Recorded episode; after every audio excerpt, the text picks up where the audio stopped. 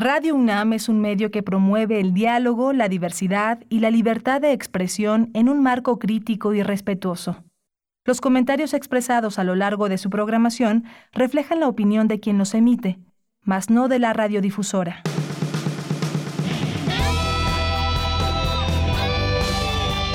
Prisma RU. Relatamos al mundo.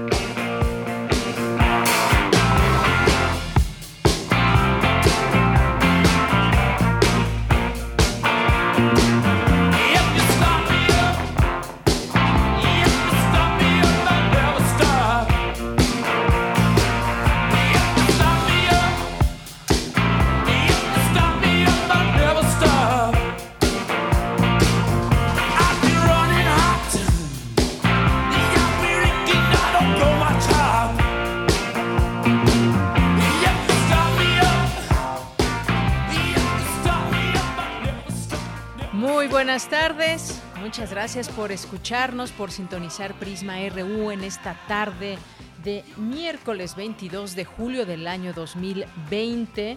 Pues iniciamos con esta canción para mantenernos activos a lo largo de esta emisión, a lo largo del día y a lo largo de estos tiempos que corren y que nos permiten muchas reflexiones de pronto, nos permiten estar eh, para muchos más tiempo en casa, escuchando música, leyendo, trabajando, haciendo cosas que quizás han roto con nuestra con nuestro cotidiano desde que inició esta pandemia. Así que no cae mal escuchar a los Rolling Stones con esta canción que ya lleva muchos años en la en la escena musical, Start Me Up.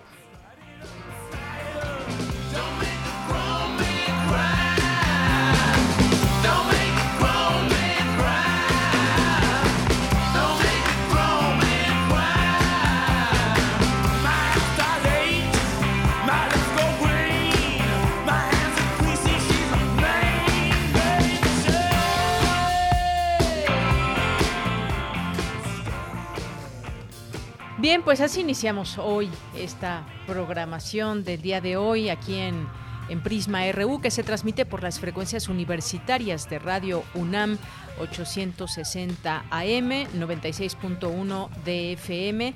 Les saluda aquí en el micrófono de Yanira Morán a nombre de todos mis compañeros que esta semana estamos trabajando para llevarles hasta ustedes esta propuesta informativa en Radio UNAM, allá en Adolfo Prieto 133, en las instalaciones de Radio UNAM. Saludo a Rodrigo Aguilar en la producción, a Arturo González en los controles técnicos, eh, también a mi compañero Abraham Menchaca y a Dulce García, que esta semana pues hacemos posible estos contenidos.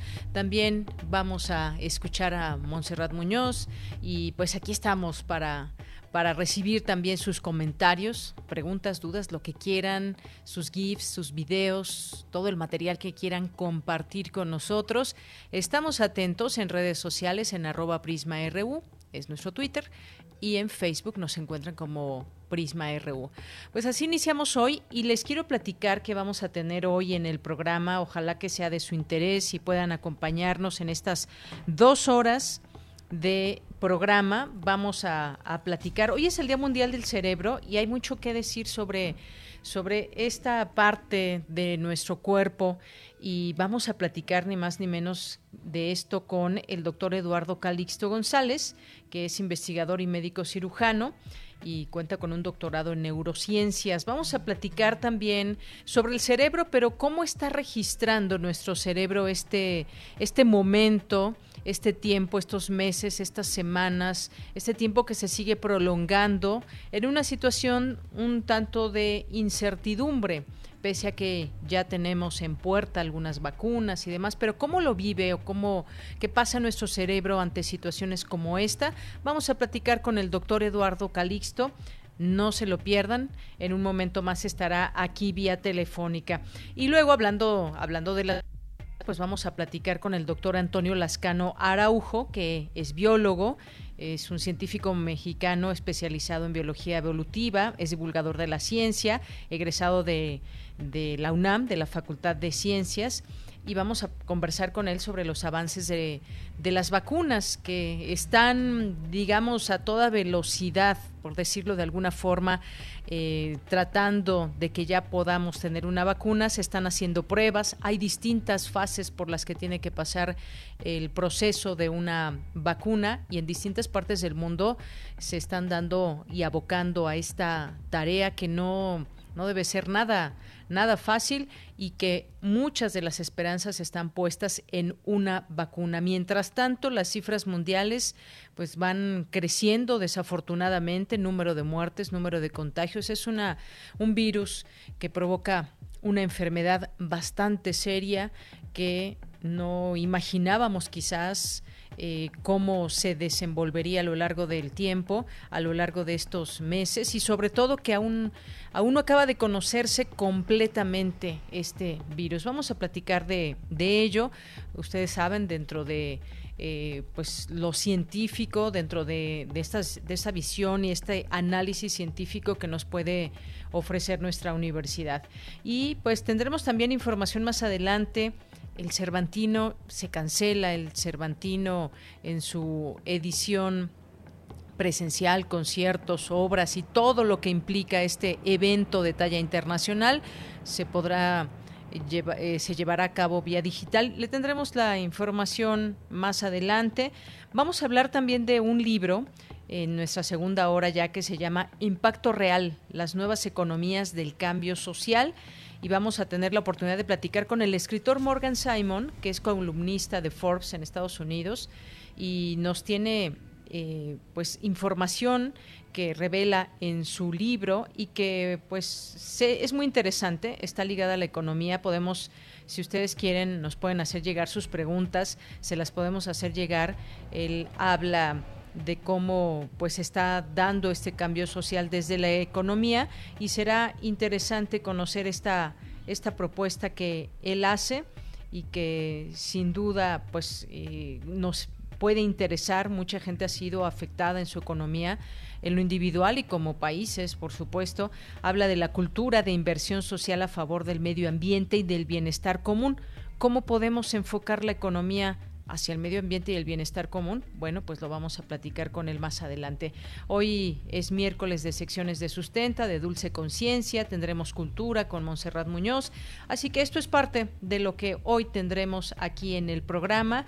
Ya les dije en nuestras redes sociales, ojalá se puedan comunicar. Ya iniciamos, muchas gracias y desde aquí relatamos al mundo. Relatamos al mundo. Relatamos al mundo.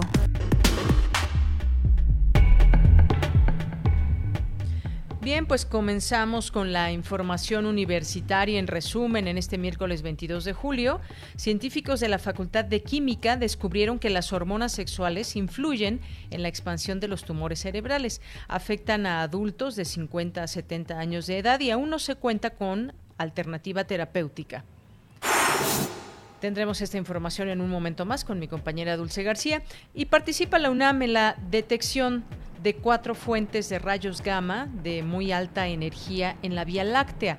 El estudio confirma la teoría de la relatividad de Einstein. En la información nacional, el presidente Andrés Manuel López Obrador presentó un proyecto de reforma al sistema de pensiones. Vamos a escuchar lo que dijo.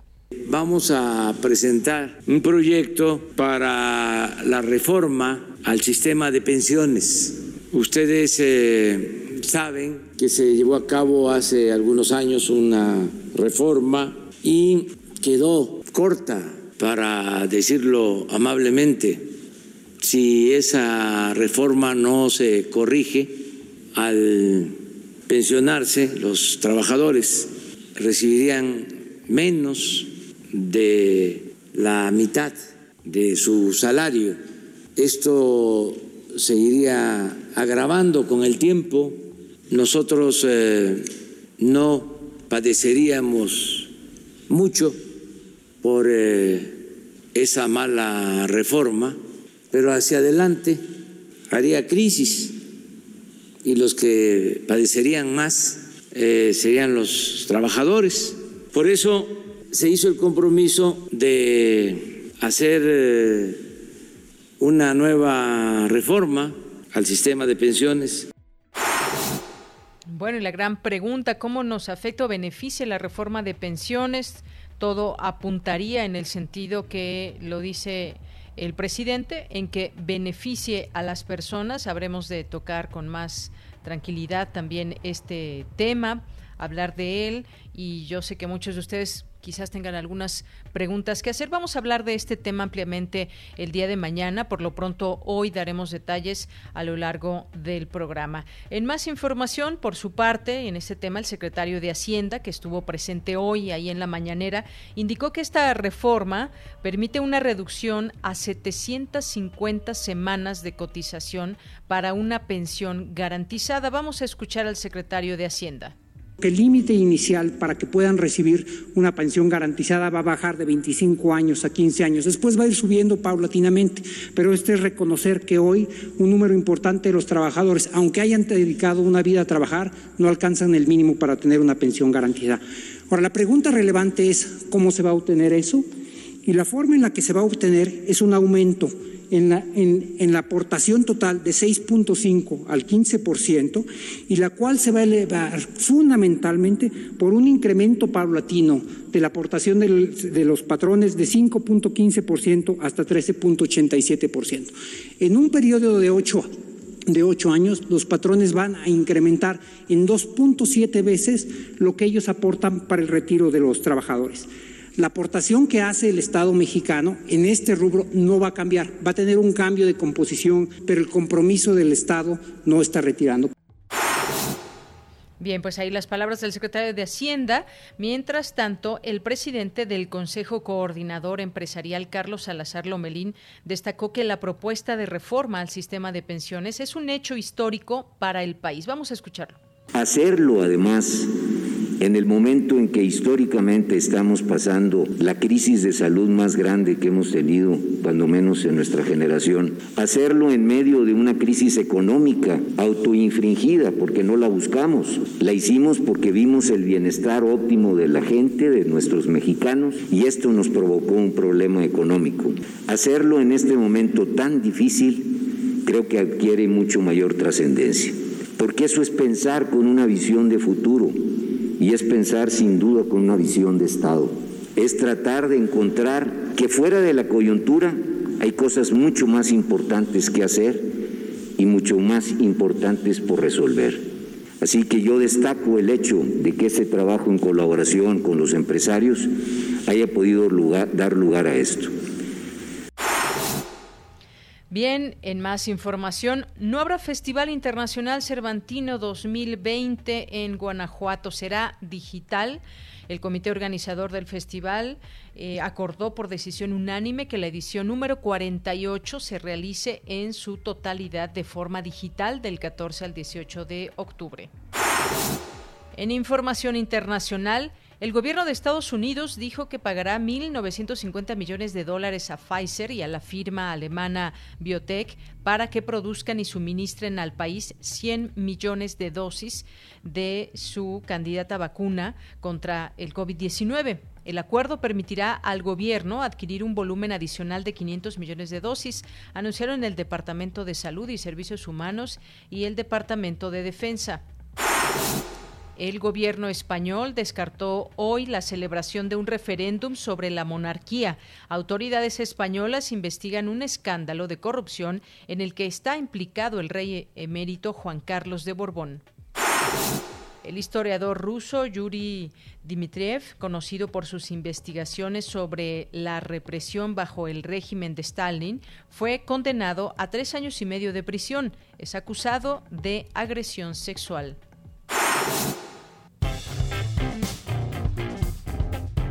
Campus RU. Bien, y en la información de México en los temas de salud que estamos atentos y pendientes, la Secretaría informó que México suma 356.255 casos confirmados de coronavirus y 40.400 muertes. Desde el inicio de la pandemia se han recuperado 227.165 personas. La Ciudad de México, Estado de México, Baja California, Veracruz y Puebla son las cinco entidades que han registrado el mayor número de defunciones.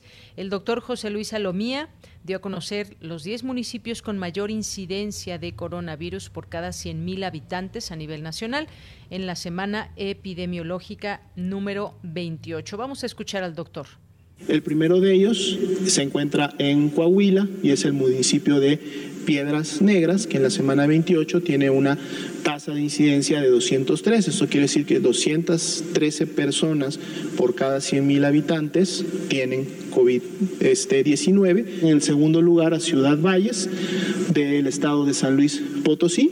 Aquí no es una transmisión reciente. Vemos que Ciudad Valles prácticamente inició desde la semana 19 con su transmisión. Milpalta, en la Ciudad de México, ya había tenido, y de hecho lo, vimos en gráficas anteriores, ya había tenido un punto en la semana 23 con 152 de tasa, empezó a bajar y ha mantenido este descenso. Sin embargo, ese 123 todavía lo coloca entre los 10 primeros. Bien, pues fueron las palabras del doctor José Luis Salomía. Por su parte, el presidente Andrés Manuel López Obrador, al encabezar el relevo del presidente de la CONAGO, pidió a las gobernadoras y gobernadores del país mantener el trabajo coordinado y la ayuda mutua para hacer frente a la pandemia. Es muy significativo el que la Confederación, la Asociación de Gobernadores esté actuando, sobre todo en buscar la coordinación, la ayuda mutua para enfrentar entre todos eh, la pandemia del COVID-19 como lo hemos venido haciendo. Hay un trabajo coordinado que se está haciendo en esta situación emergente del COVID-19 y tenemos que seguir trabajando todos juntos en bien de nuestro pueblo. Bien, pues ahí las palabras del presidente López Obrador. En esto que, pues, creemos que es conveniente eh, la coordinación, y digo creemos porque es la forma en que se puede trabajar hacia eh, entre los gobiernos, el federal, estatal, municipios y por supuesto la sociedad, que estamos también a expensas de lo que nos digan los expertos en estos temas para seguir esas indicaciones y juntos podamos revertir mucho del daño que está haciendo este virus entre la población mexicana. Bien, pues eh, nos vamos a continuar, vamos a continuar en un momento más. Tendremos la entrevista con el doctor Eduardo Calixto, posteriormente estaremos en entrevista con el doctor Antonio Lascano. Continuamos. Porque tu opinión es importante, síguenos en nuestras redes sociales, en Facebook como Prisma RU y en Twitter como arroba PrismaRU. Queremos escuchar tu voz. Nuestro teléfono en cabina es 55 36 43 39. Bien, es la una de la tarde con 21 minutos. Y en un momento más vamos a, vamos a tratar de contactar con el doctor Eduardo Calixto, que tuvimos oportunidad de platicar con él eh, en la mañana. Nos dijo que no toma, nos tomaría la llamada. Y bueno, pues vamos a, comentarle que le estamos marcando para esta entrevista. Ojalá que pueda contestar. Eh, y bueno, pues les decía, vamos a darles algunos datos, ojalá que en, este, eh, en estos minutos siguientes nos pueda contestar, pero vamos a ir platicando sobre el cerebro y algunas de las cosas que se están ya publicando en torno a este tema y nuestra realidad, esta realidad que impera con respecto al tema del coronavirus. Y es que después de varios meses viviendo esta una situación sin precedentes marcada por la incertidumbre, esa es una de las palabras desafortunadamente que ha imperado mucho en estos meses, muchas personas están experimentando una cierta sobrecarga mental, sobrecarga de información, depresión también, de y de depresión también, por supuesto, aunque estos episodios no están considerados como un factor de riesgo eh, a nivel neurológico, a largo plazo sí podrían llegar a tener un impacto negativo. Eh, de hecho, existen algunos estudios que demuestran que los pensamientos negativos y el estrés crónico están íntimamente relacionados con el declive cognitivo. Así que, pues bueno, puede ser una carga también muy fuerte para nuestro cerebro, eh, todos estos episodios de pronto que tenemos en una situación donde podemos estar eh, bajo presión, bajo presión incluso mediática en las redes sociales, sobre todo cuando al principio llegó esta pandemia. No sé ustedes qué piensan y cómo lo han vivido a lo largo de estos meses.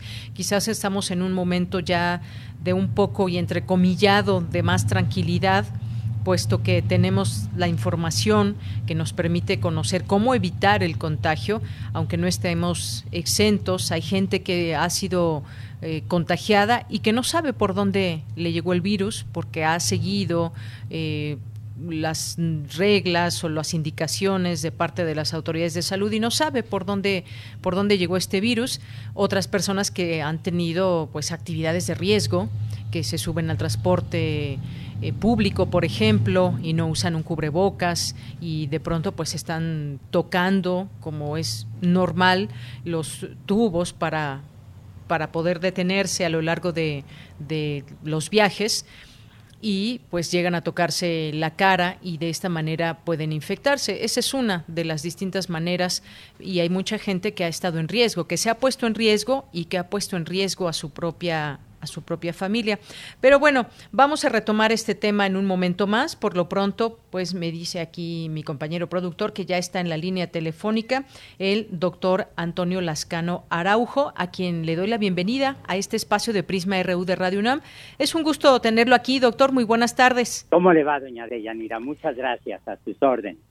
Muy bien, muchas gracias, doctor. Bueno, pues el doctor Antonio Lascano Araujo es biólogo, es un científico especializado en biología evolutiva, divulgador de la ciencia y pues queremos platicar con él el día de hoy sobre los avances de las vacunas que hemos estado también siguiendo con mucha atención en todo esto, qué vacunas están más avanzadas en esta carrera por combatir el coronavirus.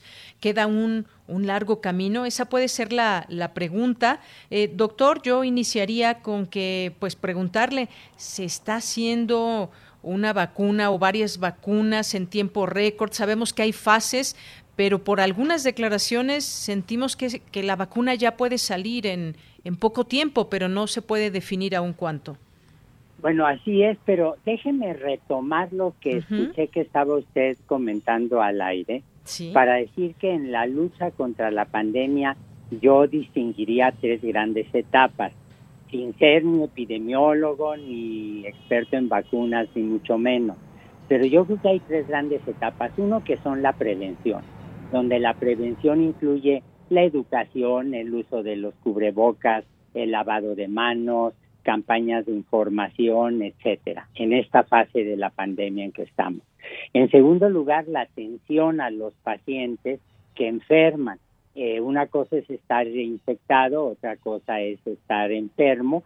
Sabemos que hay gente que se infecta y tiene efectos tan suaves del virus sobre ellos que a lo mejor ni siquiera se enteran de que sufrieron la infección y hay personas que desafortunadamente fallecen y el número en el caso mexicano ya supera los 40 mil. Esas personas requieren distintos niveles de atención hospitalaria, distintos niveles de atención médica. Y finalmente está el caso de las vacunas, que es una forma activa de prevención. Y yo creo que aquí lo que hay que decir es que las vacunas lo que hacen es simular que hemos sido infectados por el agente infeccioso para despertar reacciones inmunológicas. Es decir, si yo, por ejemplo, sufro una infección por un virus cualquiera, voy a generar anticuerpos o sufro una infección por una bacteria patógena o por una sustancia extraña a mi organismo, voy a generar anticuerpos y también voy a generar otro tipo de respuestas, de una respuesta celular. En el caso de las vacunas, lo que se hace es introducir desde las primeras vacunas que introducían un virus muy cercano al de la viruela en los, en los pacientes, lo que hizo Edward Jenner, hasta, por ejemplo, ahora técnicas muy sofisticadas en donde nada más se toma un trocito del RNA, del mensaje genético del virus, se mete eh, al interior del organismo, eh, ya sea en, en, otro virus modificado, muy modificado, que vuelve imposible que se multiplique y eso despierta reacciones inmunológicas.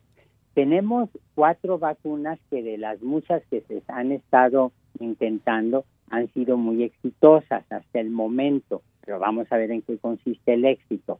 Dos de esas vacunas lo que hicieron fue meter el material genético del virus en, eh, en otro virus modificado. Eh, son eh, la vacuna de la Universidad de Oxford, junto con una, al igual que una vacuna china, si no me equivoco, y otras dos vacunas en donde se metió directamente el RNA. Una es de Moderna, es la compañía estadounidense, y la otra es de una compañía alemana, de Pfizer, si no me equivoco. Bueno, la muy buena noticia es que las cuatro vacunas, en primer lugar, no produjeron ninguna reacción eh, adversa terrible en los voluntarios. Aquí hay que de verdad aplaudir la generosidad de los voluntarios porque muy de una manera de verdad muy excepcional se prestaron a ser vacunados, se prestaron a ser a servir como conejillos de indias este, y las únicas reacciones adversas fueron irritación en el sitio donde hubo la vacuna, un poco de fiebre, un poco de dolor de cabeza, no en todos. Pero eso no es raro, eso pasa, por ejemplo, a mí cuando cada año me vacuno contra la influenza, me da un dolor de cabeza, un poco de fiebre, me voy a mi casa, me meto en la cama, me tomo un té y a las tres o cuatro horas ya estoy perfectamente bien. Entonces, esto no es raro. Lo que es muy buena noticia es que con las cuatro vacunas hubo producción de anticuerpos y hubo producción de células T específicas contra el SARS-CoV-2. Esto es muy alentador, extraordinariamente alentador.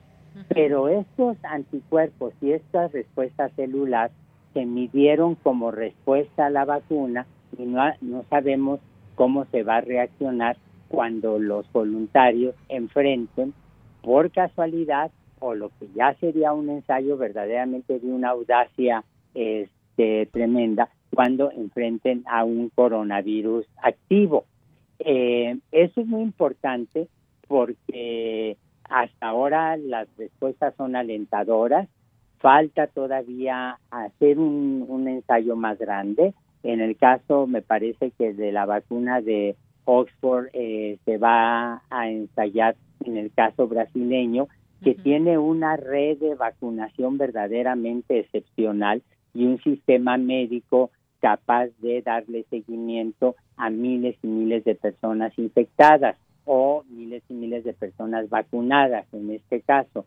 El, eh, allí lo que va a ocurrir es que cuando se aumente mucho el número de las personas con la vacuna, pues se podrá detectar si algunos de ellos sí tienen efectos adversos, inmediatamente suspender los ensayos, ver qué es lo que está pasando allí.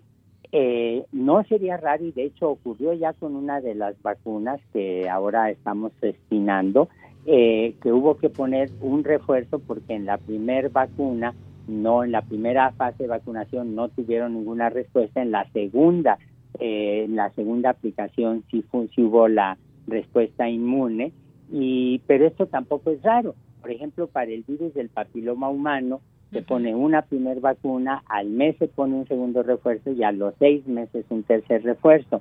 Eh, es decir, hay distintas estrategias y hasta ahora, pues los resultados son positivos, son alentadores y simplemente habrá que reconocer o que tener presente que van a pasar meses, meses antes de que esa vacuna se pueda, la que sea o las que sean exitosas, se puedan aplicar a la población primero de riesgo, el personal de salud, desde luego, después este, al, a la población que, en general y ver si funciona, por ejemplo, para los, las personas de la tercera o cuarta edad, ver si funciona para las personas que tengan sistemas inmunológicos deprimidos por la obesidad, por la diabetes, por el VIH, etcétera. Pero digamos que hasta ahora vamos bien. Ahora, el problema es que en todos esos meses, ¿qué es lo que tenemos que seguir haciendo? Bueno, tenemos que intensificar las campañas de prevención, lo que usted estaba mencionando, para evitar que la gente se contagie, para evitar que se nos saturen los hospitales, para evitar que haya efectos negativos sobre los eh, componentes más sensibles de la población. Así es, doctor. Y es que, pues parecería que, la herramienta clave para que podamos relajar las medidas de confinamiento y regresar a un estado lo más parecido posible a la normalidad es una vacuna contra esta enfermedad. Por lo pronto, pues debemos de seguir de manera estricta em, todas las eh, medidas, pero hay gente que de pronto las ha seguido y dice no sé por dónde me llegó el virus. No, no, algunos tienen sospecha, algunos estuvieron en situaciones de riesgo, pero otros tantos de verdad no saben cómo les llegó este, este virus. A ver, la infección no es por generación espontánea. Sabemos desde Luis Pasteur que era un experto en vacunas, que estaba muy preocupado por la salud pública, etcétera. Sabemos que ninguna infección se va a dar por generación espontánea.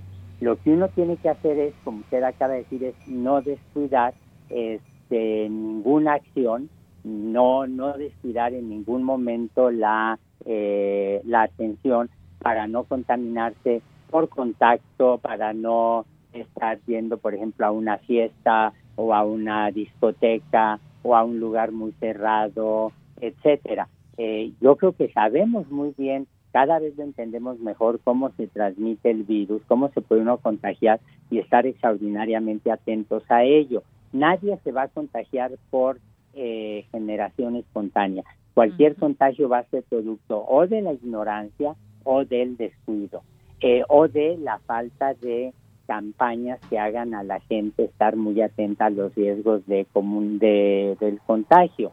Ahí es donde juegan, por ejemplo, un papel esencial los comunicadores de la ciencia. La UNAM en particular, ocurre con otras instituciones desde luego, pero la UNAM en particular ha hecho una campaña absolutamente excepcional con la gente de las facultades de medicina, de química, de ciencias, de ingeniería, eh, con la gente de la Dirección General de Divulgación de la Ciencia. Y esas campañas ahora son indispensables porque en eso se nos va la vida a nivel individual y a nivel colectivo, por una parte. Por otra parte, yo lo que sí creo, insisto en ello, eh, es que eh, sabemos, eh, tenemos cada vez mayor certeza sobre la importancia del cubrebocas. Bueno, yo quisiera que el presidente y el doctor López Gatel dejaran a un lado sus corbatas, que suelen ser bastante bonitas, y se pusieran el cubrebocas. El cubrebocas sí es claramente un instrumento que puede ayudar a controlar la dispersión de los virus, eh, protegiendo a la persona que lo trae y protegiendo a los demás. Esa protección es desde física, cuando impide que una persona infectada disperse los virus, o es incluso una eh, protección psicológica, porque le recuerda a la gente que estamos en una situación de riesgo y continuar con la idea de no tocarse las manos, como usted decía en el metro, no tocar un tubo, este, un pasamanos, etcétera, y si se tocan, eh, la higiene personal es absolutamente esencial, ¿no? Así es. Bueno, pues sí, efectivamente decía que no saben, digo, de alguna manera les debe haber llegado ese, ese virus y de pronto cualquier descuido pues puede ser eh, propenso a que nos, nos lleguemos a contagiar. Eh, ahora, estos esfuerzos de las vacunas, eh, doctor, como usted bien dice, no es que estén ya por salir, están, digamos, en fases finales, pero tardaría meses, meses en que salga ya esta vacuna y se empiece a, poner en, el primer frente a las doctores y demás, ¿hasta cuándo llegaría, digamos, a la población en general? O cómo, cómo, no sé si usted nos puede explicar cómo es esta distribución, a qué países primero, los que ya pagaron una contribución o pagaron por adelantado. Decía ayer el canciller Marcelo Ebrard que México también está entre estos países donde se distribuiría esta vacuna. ¿Cómo se da esto, doctor? Bueno, allí habría que ver, por ejemplo, desde luego, al, a la gente que está en el primer frente, el personal de salud. Eso claramente es una prioridad. Especialmente es una prioridad en países como México, donde tenemos una enorme proporción de médicas, de enfermeros, de camilleros, etcétera, que han estado enfermando. Entonces, claramente ese es una, un primer grupo al que habría que vacunar. En los lugares en donde los ejércitos, la marina, están participando en campañas de prevención, en campañas de apoyo a la población, también, también habría que pensar en ellos. Después yo miraría sobre las personas de la tercera edad, este, sobre los diabéticos, sobre las personas con problemas cardíacos, pero al mismo tiempo, al mismo tiempo estar haciendo las campañas de prevención. Y algo que es muy obvio es que tenemos que desarrollar terapias eh, tenemos que buscar instrumentos médicos, instrumentos farmacológicos para evitar que eh, la gente que ya está infectada y que empieza a mostrar los síntomas severos de la enfermedad por las razones que sea, pueda recibir antivirales o pueda recibir este, eventualmente vacunas terapéuticas que ayuden a quienes ya están infectados, etcétera, ¿no? Entonces yo creo que esas serían las prioridades pero creo que a la población en general realmente lo que va a faltar es que van a ser meses y meses y no es que un año. Ahora, el otro punto que es muy importante mencionar es el de la otra vacuna, que es el de la vacuna de la influenza. Eh, la vacuna de la, influenza es una enfermedad estacional, claramente, y eh, hay un grupo grande de expertos en salud pública que están urgiéndole a la Secretaría de Salud que compre 65 millones de dosis para hacer una, una campaña muy intensa de vacunación contra la influenza, porque si tuviéramos las dos pandemias juntas, entonces íbamos a ver hospitales desbordados, no solo en algunas zonas del país, como ya lo estamos viendo, en algunos estados, sino también en la Ciudad de México, que es claramente el gran foco de infección. Eh, por un lado, y allí entrenar, yo creo que habrá que pensar en entrenar a, alumnos, estudiantes de medicina, de enfermería, a que apliquen vacunas, otra vez este, apelar al ejército, a la marina, para que se desarrollen campañas de vacunación al interior de las instituciones y hacia afuera, de, la vacunación contra la influenza, porque no podemos permitirnos tener las dos eh, pandemias simultáneas, sería terrible. Así es. Eh, y además, bueno, pues esas son de pronto algunas de las eh, previsiones que se han hecho que se puede juntar en la temporada invernal aquí en México con esta enfermedad también de H1N1, pero pues estamos de alguna manera esperanzados con esta vacuna, si no será hasta dentro de varios meses, quizás un año, no nos queda de otra, doctor, y seguir con con estas eh, medidas.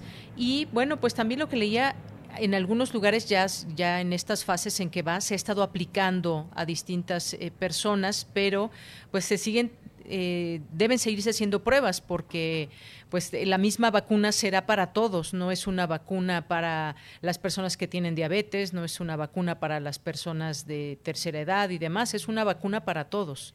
Así es. Y, y esa vacuna para todos, bueno, puede tener, puede provocar reacciones alérgicas en algunas personas. Yo tengo una amiga epidemióloga, una colega epidemióloga, que no se puede vacunar contra la influenza porque es alérgica a uno de los componentes, probablemente la, una proteína del huevo, que, le, que la última vez que se vacunó hace tres años fue a dar a terapia intensiva. Pero no es lo mismo tener una persona a terapia intensiva a la que se le puede dedicar toda la atención y sacarla adelante a tener saturados los hospitales.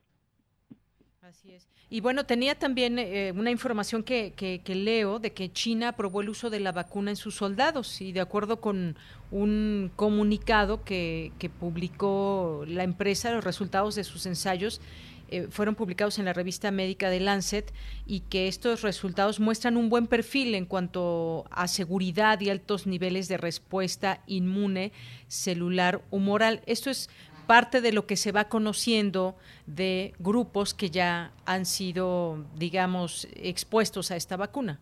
Así es, así es. Eh, allí no sé qué tan voluntarios hayan sido los soldados del ejército chino, este, porque finalmente estamos hablando de un país con una eh, visión política muy diferente a las de las democracias que hay en otros lugares, pero otra vez se confirma lo mismo, no hubo reacciones graves, este, y no eh, y la respuesta inmunológica fue satisfactoria.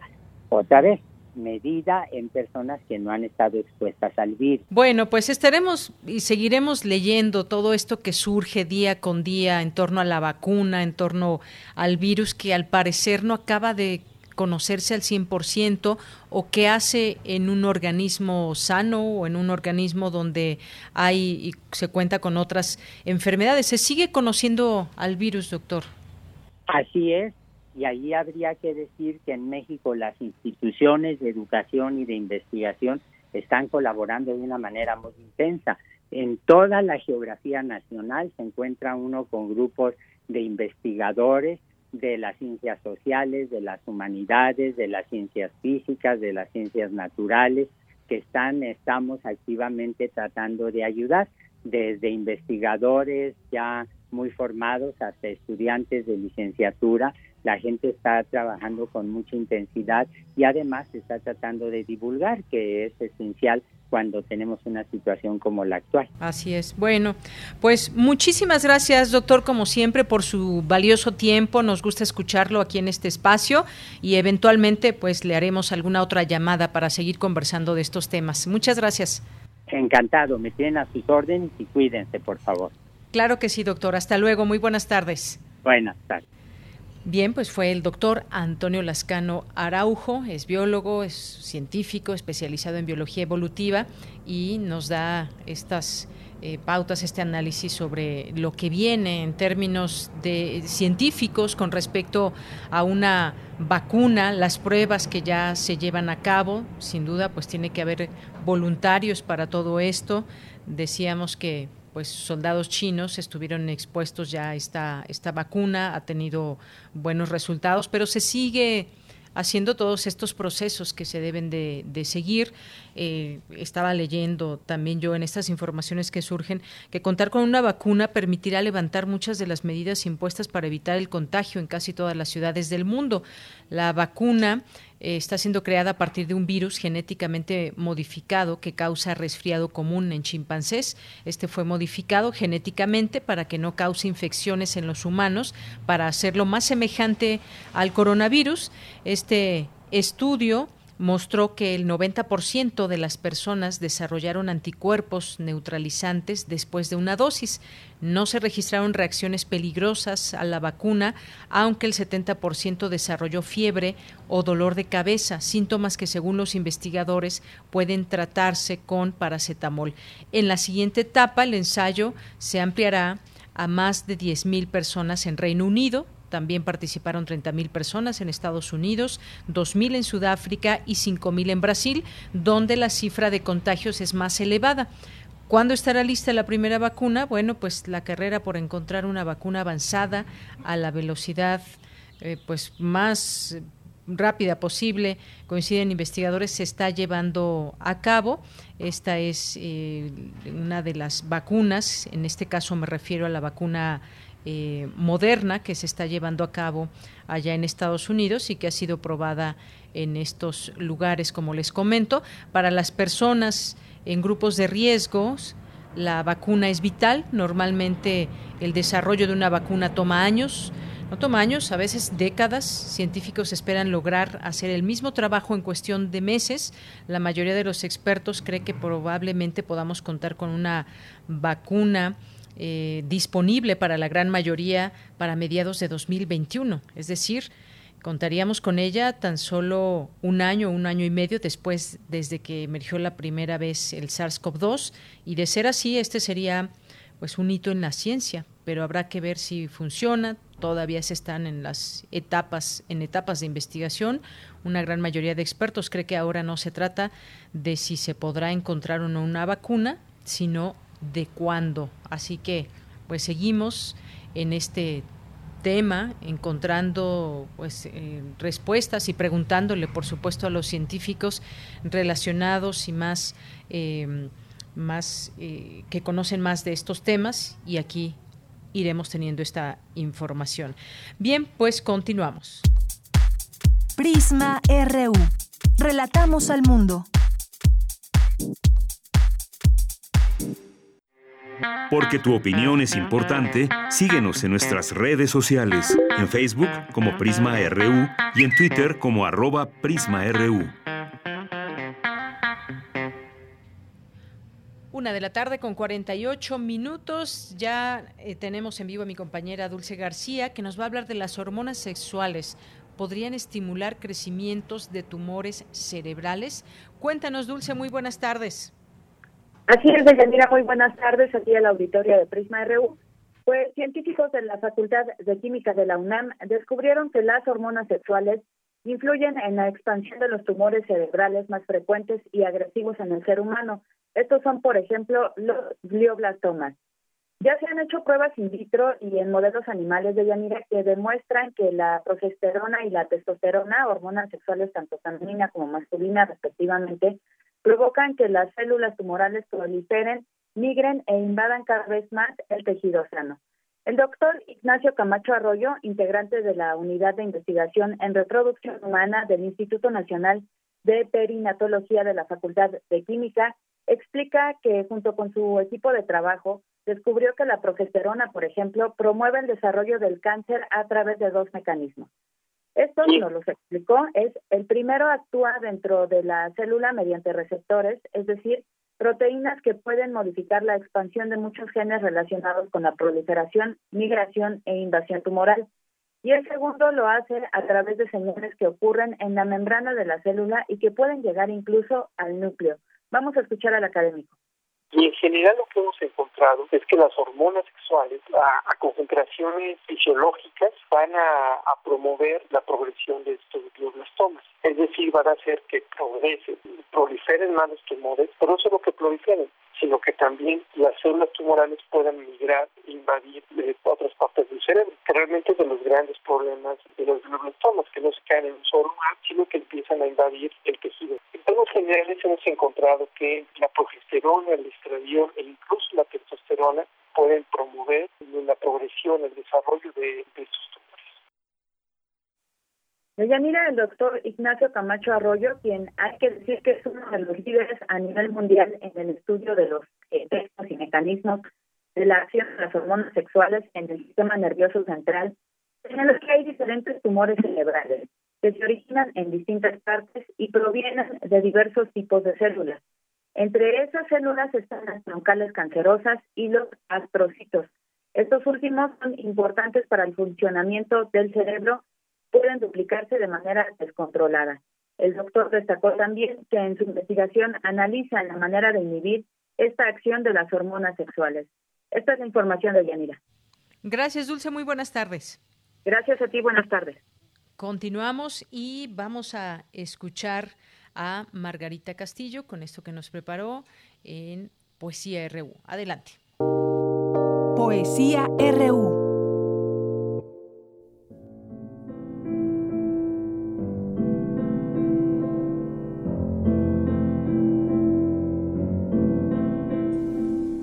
Ellos tienen razón. Esa felicidad al menos con mayúscula, no existe.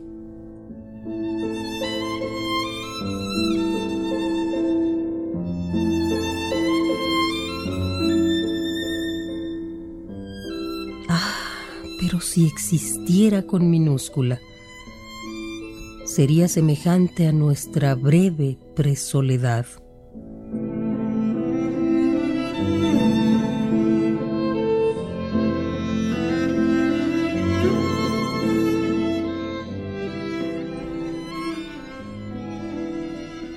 Después de la alegría viene la soledad. Después de la plenitud viene la soledad. Después del amor viene la soledad.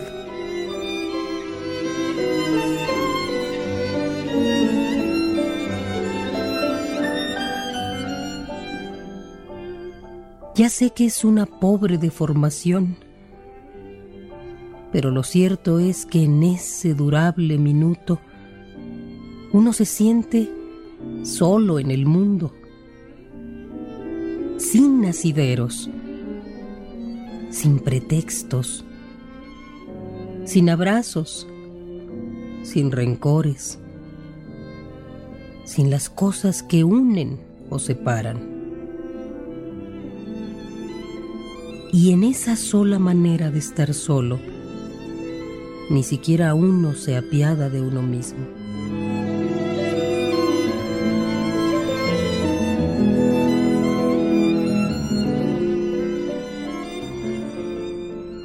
Los datos objetivos son como sigue. Hay 10 centímetros de silencio entre tus manos y mis manos una frontera de palabras no dichas entre tus labios y mis labios.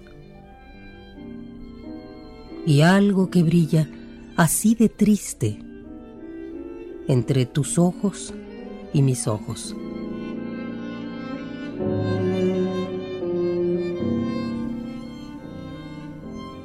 Claro que la soledad no viene sola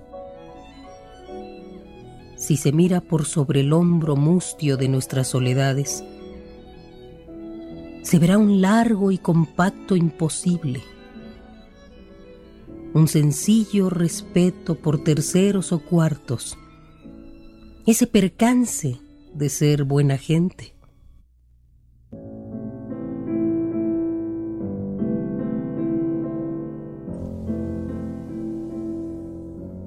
Después de la alegría, después de la plenitud, después del amor, viene la soledad.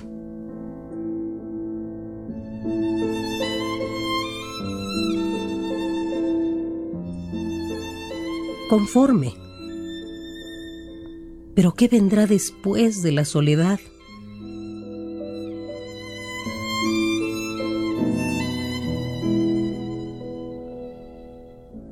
A veces no me siento tan solo. Si imagino, mejor dicho, si sé que más allá de mi soledad y de la tuya, otra vez estás tú. Aunque sea preguntándote a solas, ¿qué vendrá después de la soledad?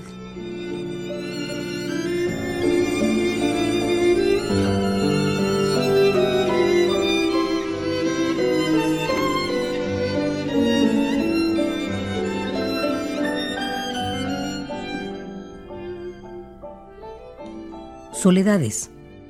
Mario Benedetti.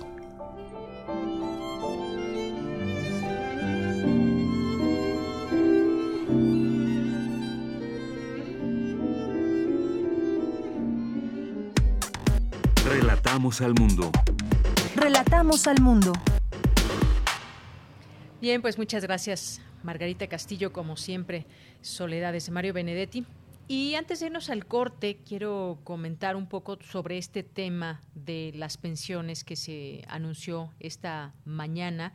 Estuvo ahí eh, por la mañana con el presidente Andrés Manuel López Obrador, el titular del Consejo Coordinador Empresarial, Carlos Salazar Lomelín, y destacó que la propuesta de reforma al sistema de pensiones de México es un hecho histórico para el país que fue logrado gracias al trabajo conjunto entre los empresarios y el gobierno del presidente López Obrador.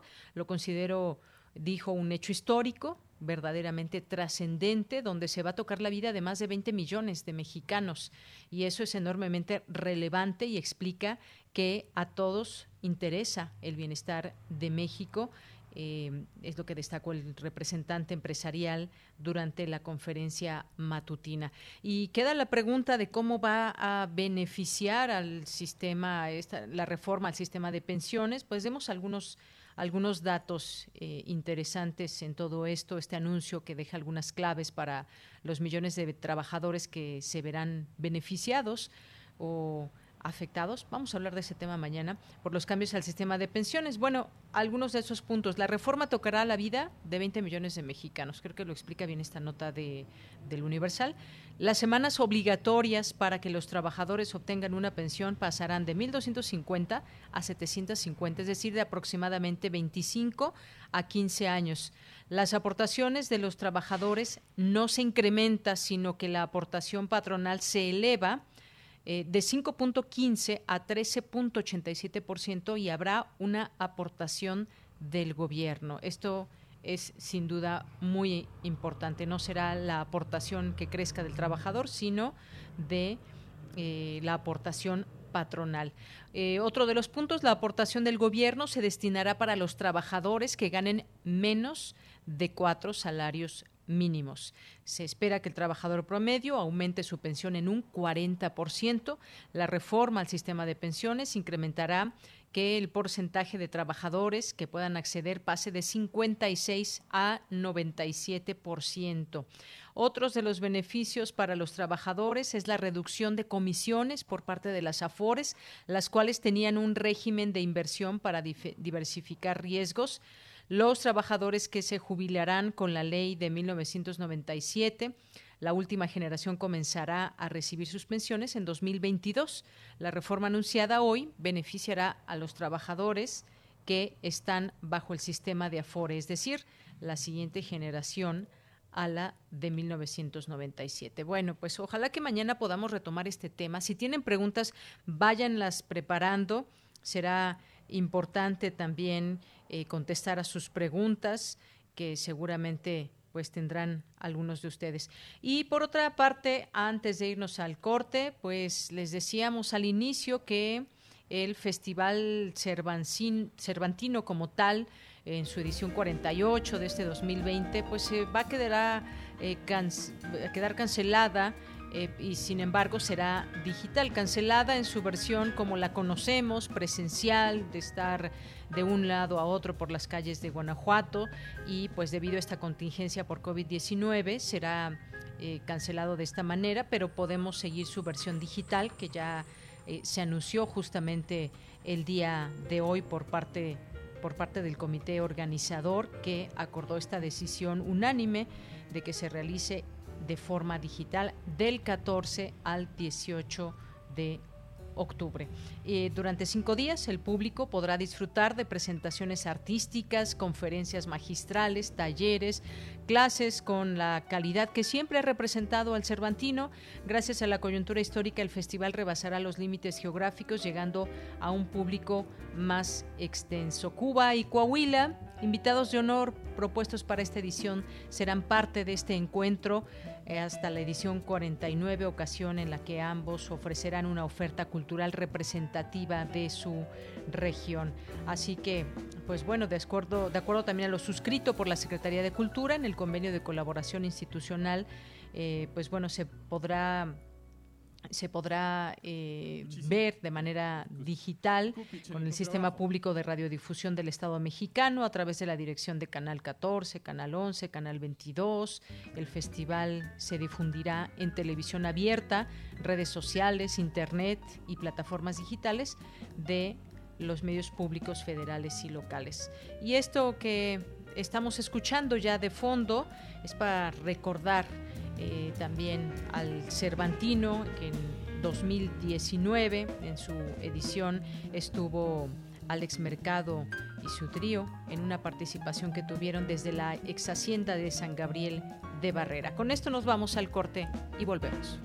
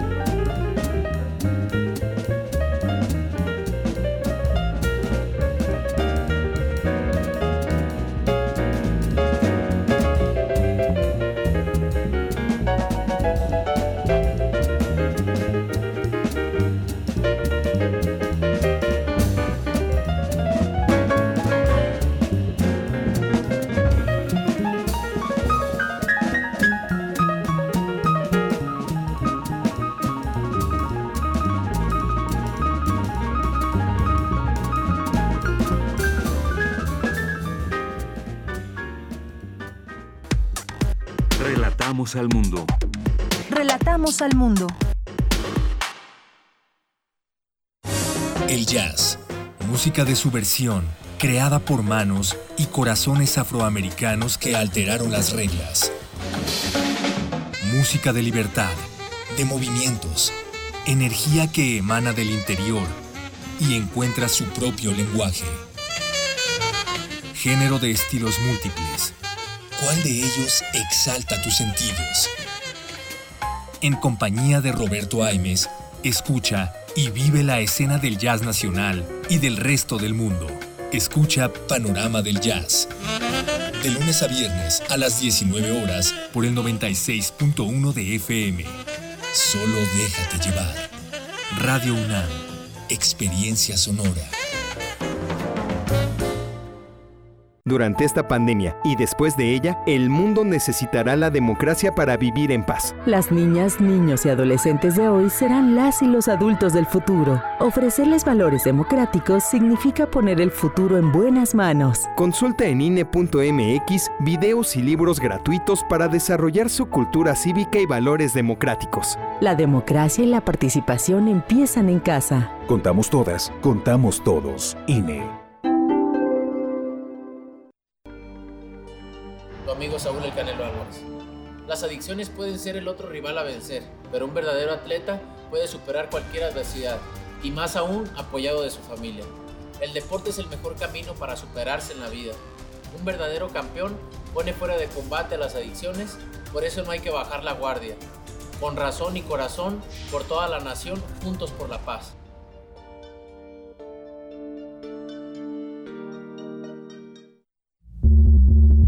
Las audiencias también son parte del medio.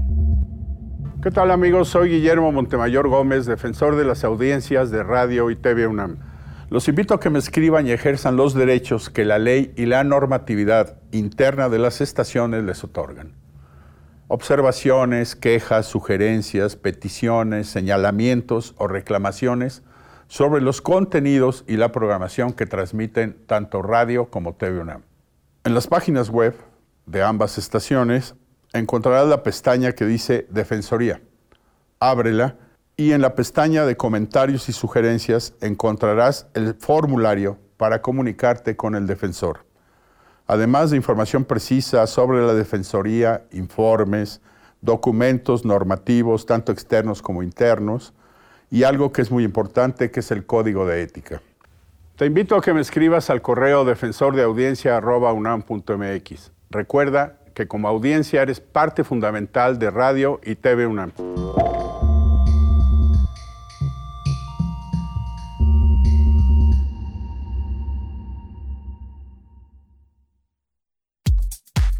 Prisma RU. Relatamos al mundo.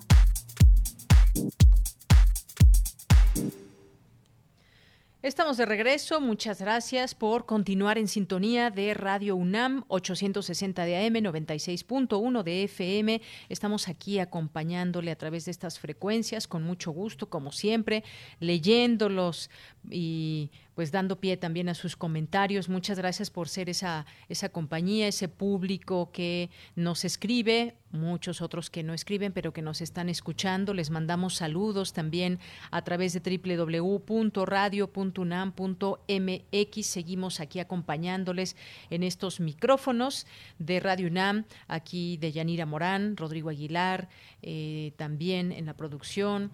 Arturo González, muchas gracias por estar aquí presentes. Y en esta segunda hora, pues vamos a tener nuestras secciones de cultura, dulce conciencia, sustenta, no se lo pierdan. Y vamos a tener también una conversación sobre economía. Pero antes, por supuesto, dar paso, dar pie a sus comentarios. Muchas gracias a eh, Mayra Elizondo que nos dice, hoy solo quiero decir que no he podido ver el cometa Neowise, pero que mando saludos cariñosos a los radioescuchas de Prisma RU y a mí me manda un beso. Muchas gracias, Mayra. Fíjate que yo también ayer busqué esa posibilidad y tampoco tuve, tuve suerte porque el cielo en la hora que lo vi estaba bastante nublado, pero sigamos explorando el cielo el día de hoy, el día de mañana, que es cuando se supone se verá aún más brillante este cometa. Ayer que platicábamos con la doctora Julieta Fierro, pues nos deja, nos deja esas ganas de, mirar el cielo y de descubrir muchas cosas más allá del propio cometa Neowise, que no se podrá ver alguno hasta dentro de 6.000 años, ¿se imaginan? Así que yo creo que vale la pena esperar y tratar de buscar ese momento para observar. Muchas gracias, Mayra. Gracias también a José Luis León, aquí presente siempre, a Mario Navarrete, a también a Silvia Vargas, muchas gracias, José Ramón Ramírez, a Giro Pentachi, que nos dice los 40.000 muertos son responsabilidad de una parte de la sociedad que es ignorante, arrogante y cerrada, además de la desinformación producida por las fake news. Sí, todo un tema, Giro Pentachi, eh, ya van más de 40.000 muertos en México. Eh, desafortunadamente esta cifra aún no para, seguirá para las próximas semanas y una gran responsabilidad, tienes razón, es una responsabilidad social, es una responsabilidad, responsabilidad civil, eh, más allá de lo que nos digan las autoridades, que también es importante, pero creo que ya está unificado de alguna manera en el mundo estos llamados y esta manera en cómo protegernos. Lo que nos queda es llevarla a cabo al pie de la letra y cerrar la puerta al contagio. Gracias por tu comentario. JJ también, le mandamos saludos. José Luis Sánchez nos dice buenas tardes. Quiero felicitar al doctor Lascano.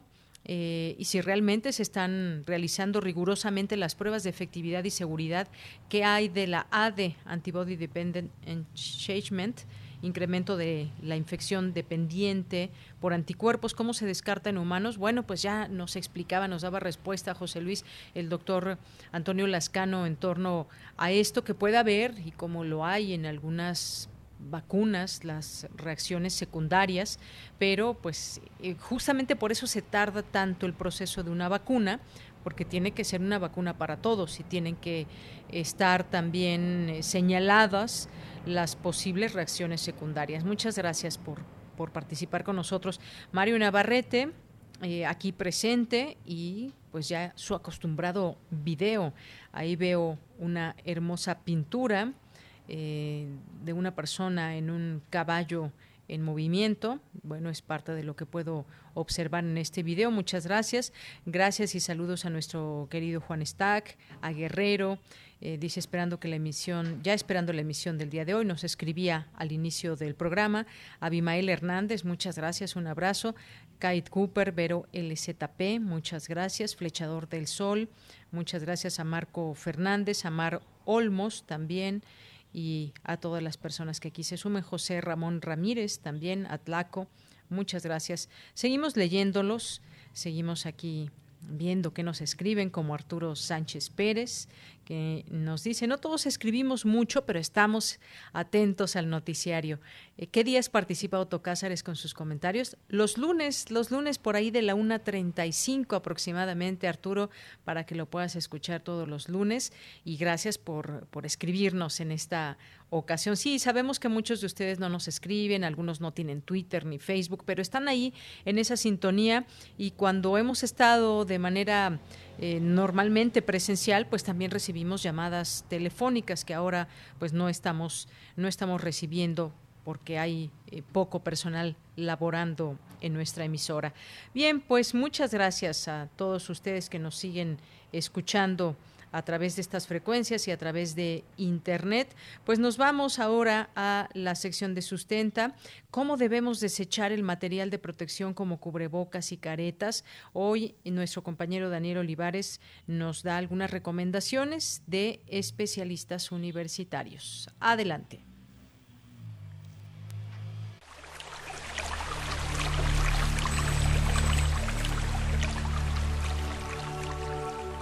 Sustenta. Sustenta. Innovación universitaria en pro del medio ambiente.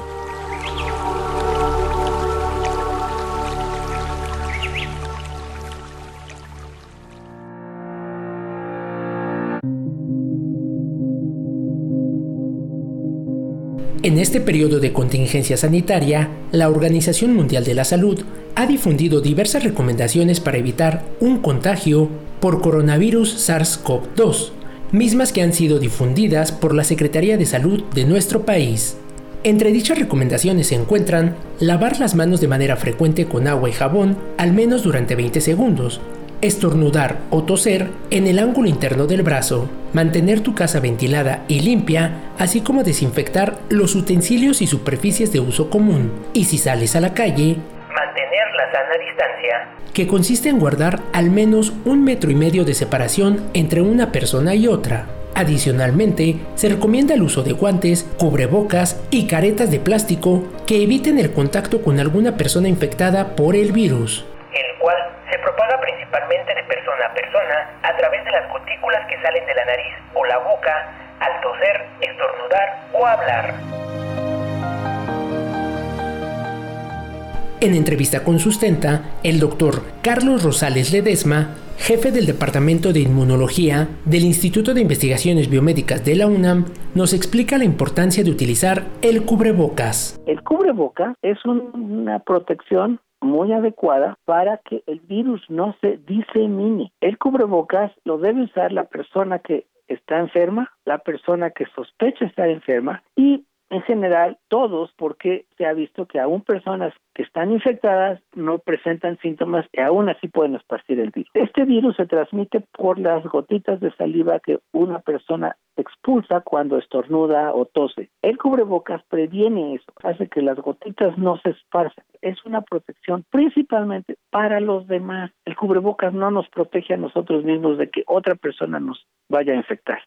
Pero ¿Cómo debemos desechar el material de protección como guantes, cubrebocas y caretas de plástico?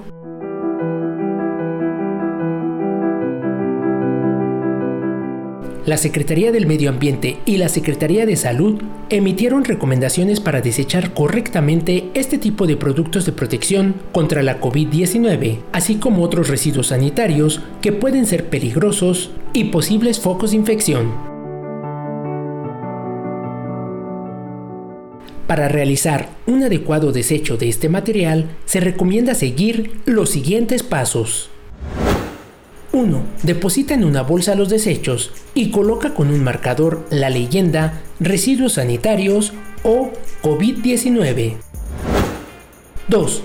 Coloca en la bolsa guantes, cubrebocas y caretas de plástico, así como cepillos dentales, colillas de cigarros, chicles, jeringas, apósitos y gasas. 3. Antes de cerrar la bolsa, rocía por dentro y por fuera con una solución hecha en casa de 10 mililitros de cloro por un litro de agua.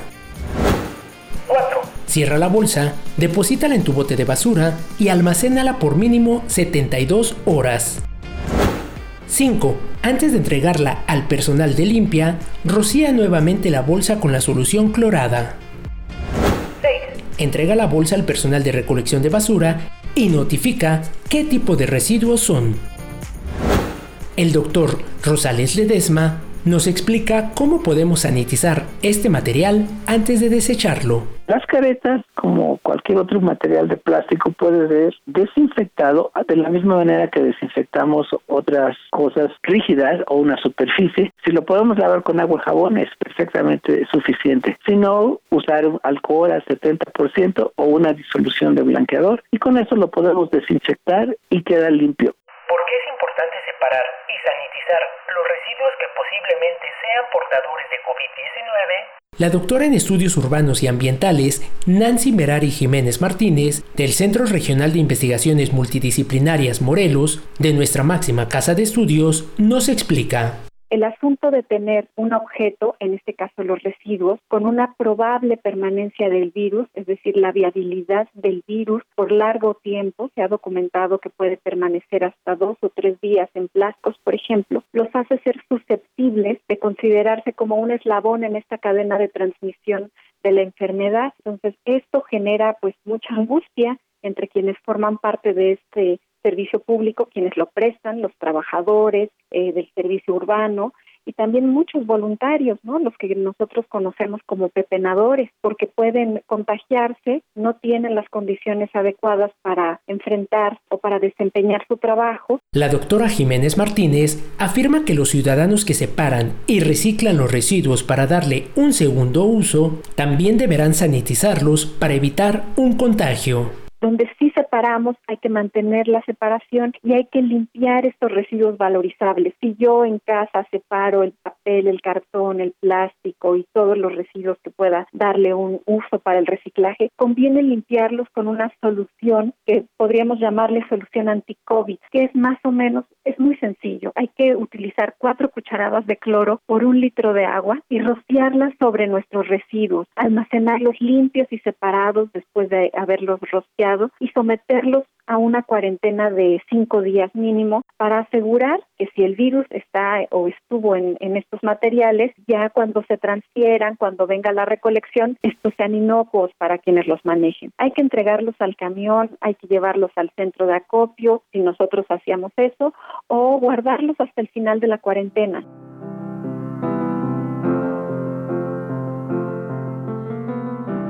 Recordemos que la fase 3 de la contingencia por la COVID-19 aún no termina. Y no debemos bajar la guardia en este tipo de acciones para evitar más contagios. Si deseas más información acerca de cómo sanitizar, separar y desechar los residuos generados en tu casa, puedes visitar el sitio web de la Secretaría del Medio Ambiente de la Ciudad de México en www.cedema.cdmx.gov.mx.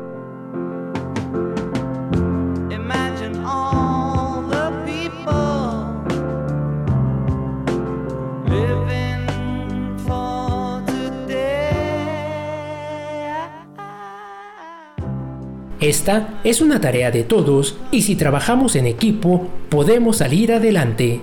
Y recuerda, si te es posible, quédate en casa.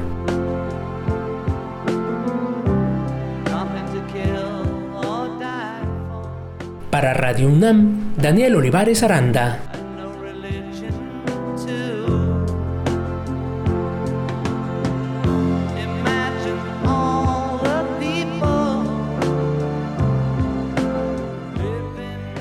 Que tu opinión es importante, síguenos en nuestras redes sociales, en Facebook como Prisma RU y en Twitter como arroba PrismaRU.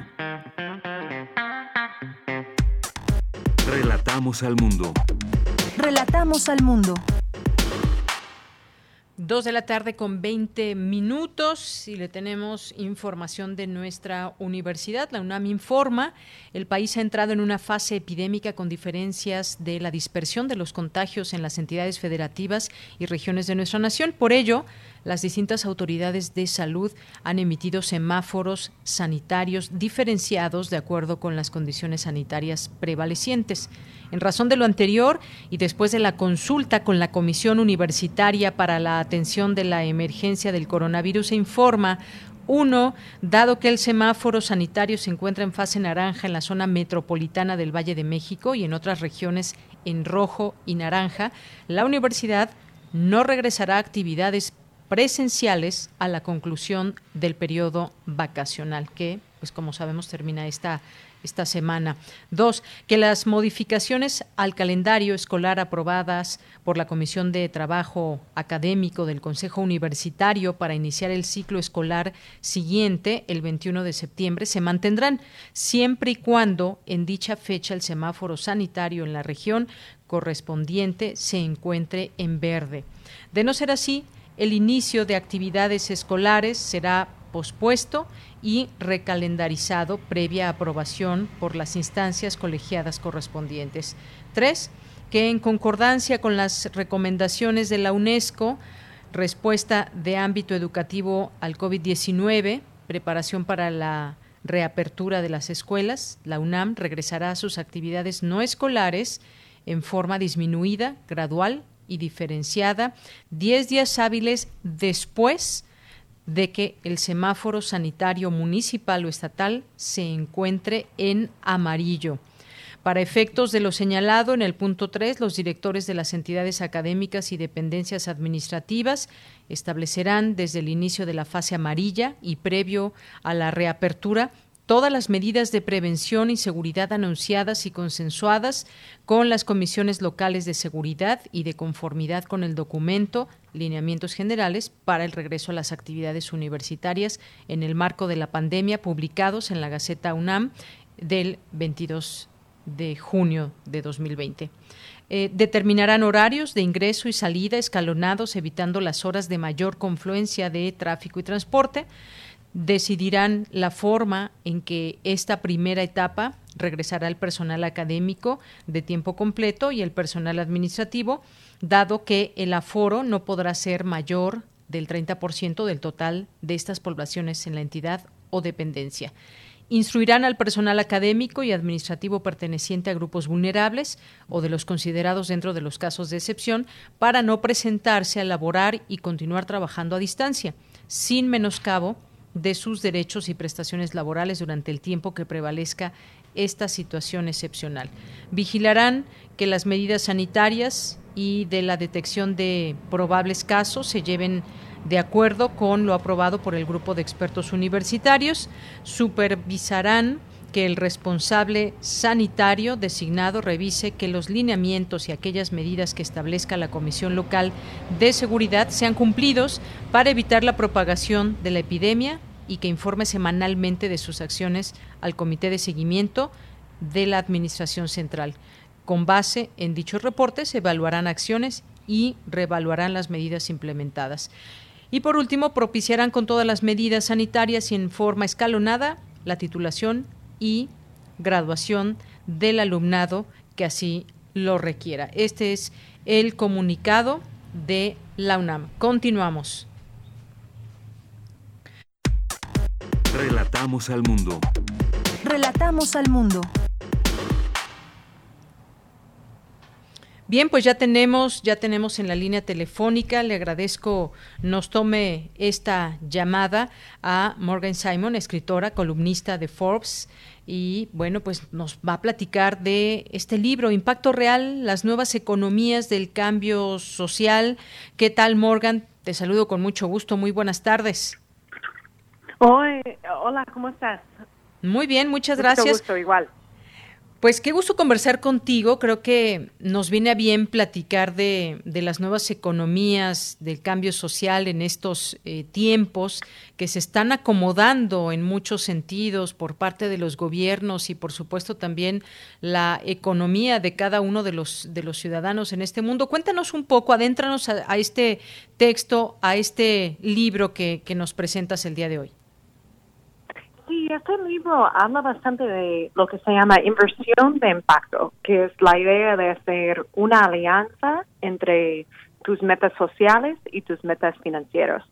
Porque muchas veces cuando hablamos de, legado es querer hacer recursos financieros para nuestros, que sea hijos, nietos, bisnietos, ¿no? En un futuro mejor pero también poder andar con orgullo en nuestras comunidades. Es decir, que yo hice ese recurso para mi familia, pero también apoyando a la comunidad y apoyando al, medio ambiente. Y muchas veces también sabiendo, por ejemplo, los estudiantes, ¿no? Que muchas veces que no andan con mucho dinero en la bolsa, que piensan, ah, inversión es algo solo para los ricos, quizá, pero al mismo tiempo, este, el dinero es el voto que tomamos todos los días, no, no solamente cada seis años, pero podemos votar por el mundo que queremos, en dónde gastamos nuestro dinero, en qué está haciendo nuestro dinero en el banco, ¿no? Entonces podemos siempre capturar ese valor colectivo de decir que nuestra nuestro dinero es nuestro voto en la economía en que queramos. Y, y ahora mismo con, con COVID es más importante que nunca que muchas veces estamos hablando de regresar a la economía, abrir la economía de nuevo, hacerlo como era, pero realmente lo que debemos estar pensando es cómo hacer algo nuevo, ¿no? Una economía que realmente sirve para todas las comunidades, los ricos, los pobres, acabar con esa desigualdad y tratar de tener un futuro mejor para todos. Así es. Y bueno, en todo esto de cómo planear y cómo ver hacia el futuro inmediato y el futuro que, pues tendremos que, cursar en los siguientes años y al, que nos vamos a enfrentar. ¿Cómo generar esta cultura de inversión social, por ejemplo, a favor del medio ambiente, a favor del bienestar común? ¿Cómo podemos pensar en la economía eh, y en un bienestar común? ¿Se puede esto, Simón? Sí, lo bueno es que ya está pasando.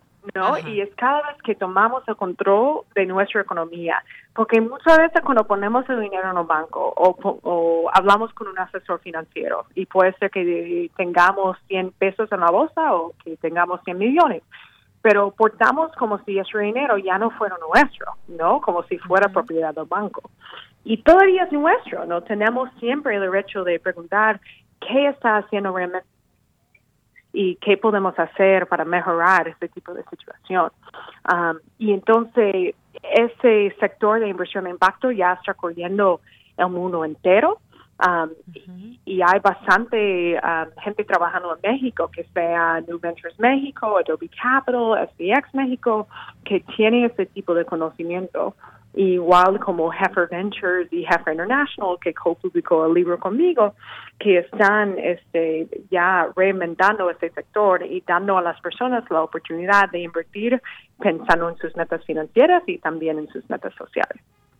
Así es. Y en este sentido, eh, yo leía en algún momento un, pues un comentario justamente sobre este libro Morgan decía que eh, la pandemia de COVID-19 nos ha enseñado que existen dos economías diferentes en todo el mundo. Me gustaría que nos explicaras un poco, un poco más ampliamente sobre, sobre este tema. Sí, realmente lo que hemos visto es la idea de que hay una economía que realmente es global, ¿no? Que está funcionando bastante por internet, la gente que siguen trabajando como no hay problema, que están felices que no hay tráfico, ¿no? Especialmente en DF. Este, pero hay otra economía que sea campesinos que ya no tienen mercado por sus productos, que son um, gente trabajando en construcción, gente que trabaja con sus manos, ¿no? Que están viendo, que están viviendo en una economía diferente que no tiene respeto a esos trabajadores como debe, tener.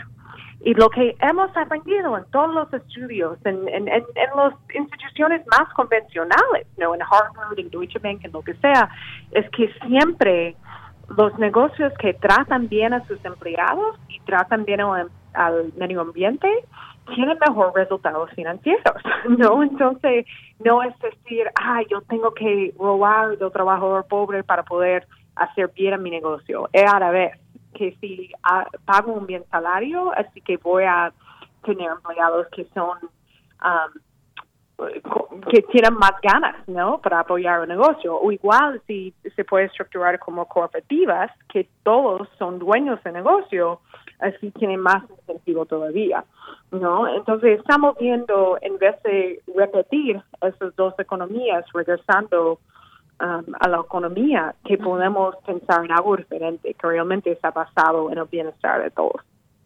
Así es, en el bienestar de todos, justamente eso es muy importante. Este libro quiero decir que fue publicado en 2017, ahora ya está disponible en español, así se llama Impacto Real, las economías del cambio social. Y además, bueno, eh, pues eres activista, en ese sentido, es periodista, activista. Eh, allá en Estados Unidos. Eh, y es interesante conocer también esta mirada, digamos, desde el activismo, más allá de todo lo que conocemos, que nos, puede, nos pueda decir un economista en torno a cómo funciona la economía del mundo, de, los países, pero eh, ¿cómo, ¿cómo enfocar también todo esto? Ya nos dabas alguna pauta, por ejemplo, cómo hacer real este tema de que sea un, o dar el paso para un cambio social y que sea realmente un bienestar común. Esa mirada, cómo irla permeando entre la sociedad, porque sabemos cómo funcionan las cosas, Morgan. De pronto, pues eh, sabemos que alguien tiene una empresa y es ganar, ganar, ganar, pero ¿cómo se ve el bien común? ¿Cómo podemos ir permeando esto? Sí, yo creo que hay una cosa, bueno, a veces me imagino que suena raro la idea de que esté un inversionista que dice que es activista también. Y, puede ser que hay gente que duda, que, que tienen dudas sobre eso, ¿no? dicen que normalmente el objetivo de las personas que trabajan con dinero es controlar el dinero para ellos. Y lo que estamos viendo es un movimiento, una nueva generación que está diciendo esa riqueza que hay, vamos a tratar de dedicarlo para todos y vamos a tratar de, realmente responder a las necesidades de los movimientos de base. Entonces, es es muy común yo, um, que puede ser que hago mi trabajo de inversionista, pero también participando bastante en el movimiento de Black Lives Matter, yendo a las protestas, ¿no? Que después de la muerte de George Floyd, que pasó aquí en los Estados Unidos, ya muchos están tomando en cuenta um, el, el, mal resultado, ¿no? Que el racismo ha pasado en, en nuestro país y en todos los países del mundo. Y entonces yo creo que siempre tenemos que, como inversionistas, todavía saber qué está pasando en nuestras tierras y participar, porque eso es la única forma en que podemos saber que el impacto es real. Y eso es algo importante del libro, ¿no? Yo, yo puse el título Impacto Real, porque hay muchos tipos de impacto que no es positivo. Y si no estamos escuchando movimientos de base, participando como activistas también, no vamos a saber cuál es el impacto real al final. Así es.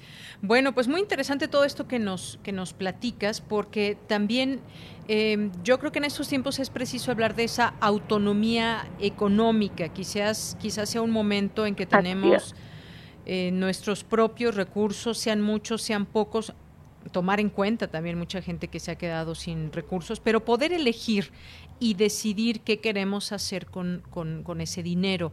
Eh, de pronto pues hay gente que ha mirado hacia decir, bueno, yo ahora quiero mi propio negocio, envías a promover también un apoyo social, el tipo de empresas también que se puedan crear, pequeñas, medianas empresas, tienen también mucho sentido eh, en estos tiempos. ¿Crees que a partir de este impacto de esta enfermedad la gente esté mirando hacia allá, que si ha habido un cambio social en el sentido de repensar la economía? ¿Cómo lo ves? Yo creo que sí, porque hemos visto que hacer dinero para solo para ti no es tan interesante, ¿no? Porque cuando tienes tanto sufrimiento de los demás, no te satisface.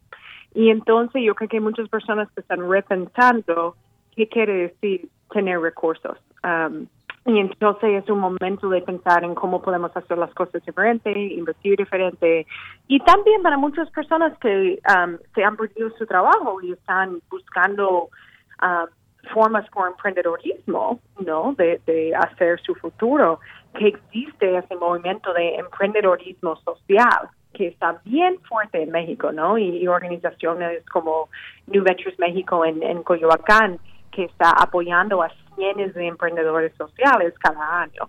Entonces, hay la oportunidad de involucrarse de cualquier manera y yo creo que esa cultura sí está cambiando y empieza con todos nosotros reconociendo nuestro poder. Y eso es, bueno, eh, eh, uno de los propósitos del libro es para que las personas sepan que tengas 100 pesos o 100 millones, que hay un espacio para ti en crear esa economía nueva. Así es. Bueno, pues ya está esta versión en español que podemos ver también eh, vía digital, que podemos leer y conocer esta, esta visión sobre la economía que tú nos das, Morgan. Impacto Real, las nuevas economías del cambio social, así se llama para que lo busquen. ¿Algo más con lo que quieras cerrar antes de despedirnos? Sí, está disponible en, Amazon en, versión um, digital y también libro de papel y, y bueno, yo siempre me encanta conectar con las personas que lo leen, cualquier pregunta, cualquier duda. Um, soy more, at Morgan Simon One en Twitter o en Instagram también. Entonces, los que quieren comunicarse conmigo. Muy bien, bueno, pues ahí ya nos dejas eh, tu Twitter, que también lo publicamos ya aquí en nuestras redes sociales, por si gustan verlo, nuestros radioescuchas, para que puedan escribirte y te puedan hacer preguntas con este, con respecto a ese tema que hemos estado hablando. Morgan Simon, muchísimas gracias por estar aquí en Prisma RU de Radio UNAM. Igualmente, gracias por tenerme aquí. Hasta luego, muy buenas tardes. Hasta luego. Bueno, pues Morgan Simon es escritora, es columnista de Forbes allá en Estados Unidos y bueno, pues también eh, colaboradora académica de la Universidad de Harvard, colaboradora de la ONU. El libro Impacto Real, las nuevas economías del cambio social. Continuamos. Internacional RU. El gobierno de Estados Unidos dijo este miércoles que pagará 1.950 millones de dólares a Pfizer y a la firma alemana Biotech para que produzcan y suministren al país 100 millones de dosis de su candidata a vacuna contra el COVID-19. El acuerdo permitirá al gobierno adquirir un volumen adicional de 500 millones de dosis, anunciaron el Departamento de Salud y Servicios Humanos y el Departamento de Defensa de Estados Unidos. La Organización Mundial de la Salud advirtió a los jóvenes de los efectos a largo plazo que puede conllevar la COVID-19. Los especialistas explicaron que, aunque la mayoría de los jóvenes que se contagian no tienen que ser hospitalizados y se recuperan, una minoría significativa tiene problemas prolongados. El doctor Mac Ryan explicó que el coronavirus causa un proceso inflamatorio en los alveolos y vasos sanguíneos de los pulmones. Una vez que pasa la enfermedad, lleva tiempo recuperar estos órganos e incluso puede afectar al sistema cardíaco. Por ello, dijo, los jóvenes que dicen llevar un estilo de vida sano, cuidan su alimentación o van al gimnasio, deberían también hacer todo lo posible para no contraer la COVID-19. Esperamos y muchos se recuperan lentamente, pero ¿quién quiere pasar tres o seis meses e incluso un año recuperándose de una enfermedad que duró 10 días y que podías prevenir? El presidente de Estados Unidos, Donald Trump, firmó un memorándum para excluir a los indocumentados de la distribución electoral tras el censo 2020. Los resultados del censo se usan para determinar la distribución de escaños por estado en la Cámara de Representantes, y eso, a su vez, influye en la cantidad de recursos que asignan a cada estado. El gobierno español descartó este miércoles la celebración de un referéndum sobre la monarquía, Autoridades españolas investigan un escándalo de corrupción en el que está implicado el rey emérito Juan Carlos de Borbón. El historiador ruso Yuri Dmitriev, conocido por sus investigaciones sobre la represión bajo el régimen de Stalin, fue condenado a tres años y medio de prisión. Es acusado de agresión sexual. Bien, pues muchísimas gracias, Rodrigo Aguilar. Nos vamos ahora a la sección de Dulce Conciencia. Hoy Dulce García nos habla sobre confinamiento y medio ambiente con el doctor Luis Zambrano. Dulce Conciencia. Ciencia. En Prisma. Saludo con mucho gusto al auditorio de Prisma RU. Ya llevamos mucho tiempo de confinamiento y algunas personas ya han tenido que comenzar a salir para ir a trabajar. Y aunque nos hemos ido adaptando a la nueva normalidad, queremos también un ambiente más tranquilo. Sin embargo, el confinamiento ha traído algunos beneficios, al menos para el medio ambiente. Hoy vamos a platicar sobre cómo esta pausa en la actividad del ser humano ha beneficiado al planeta. Los invito a escuchar la siguiente información.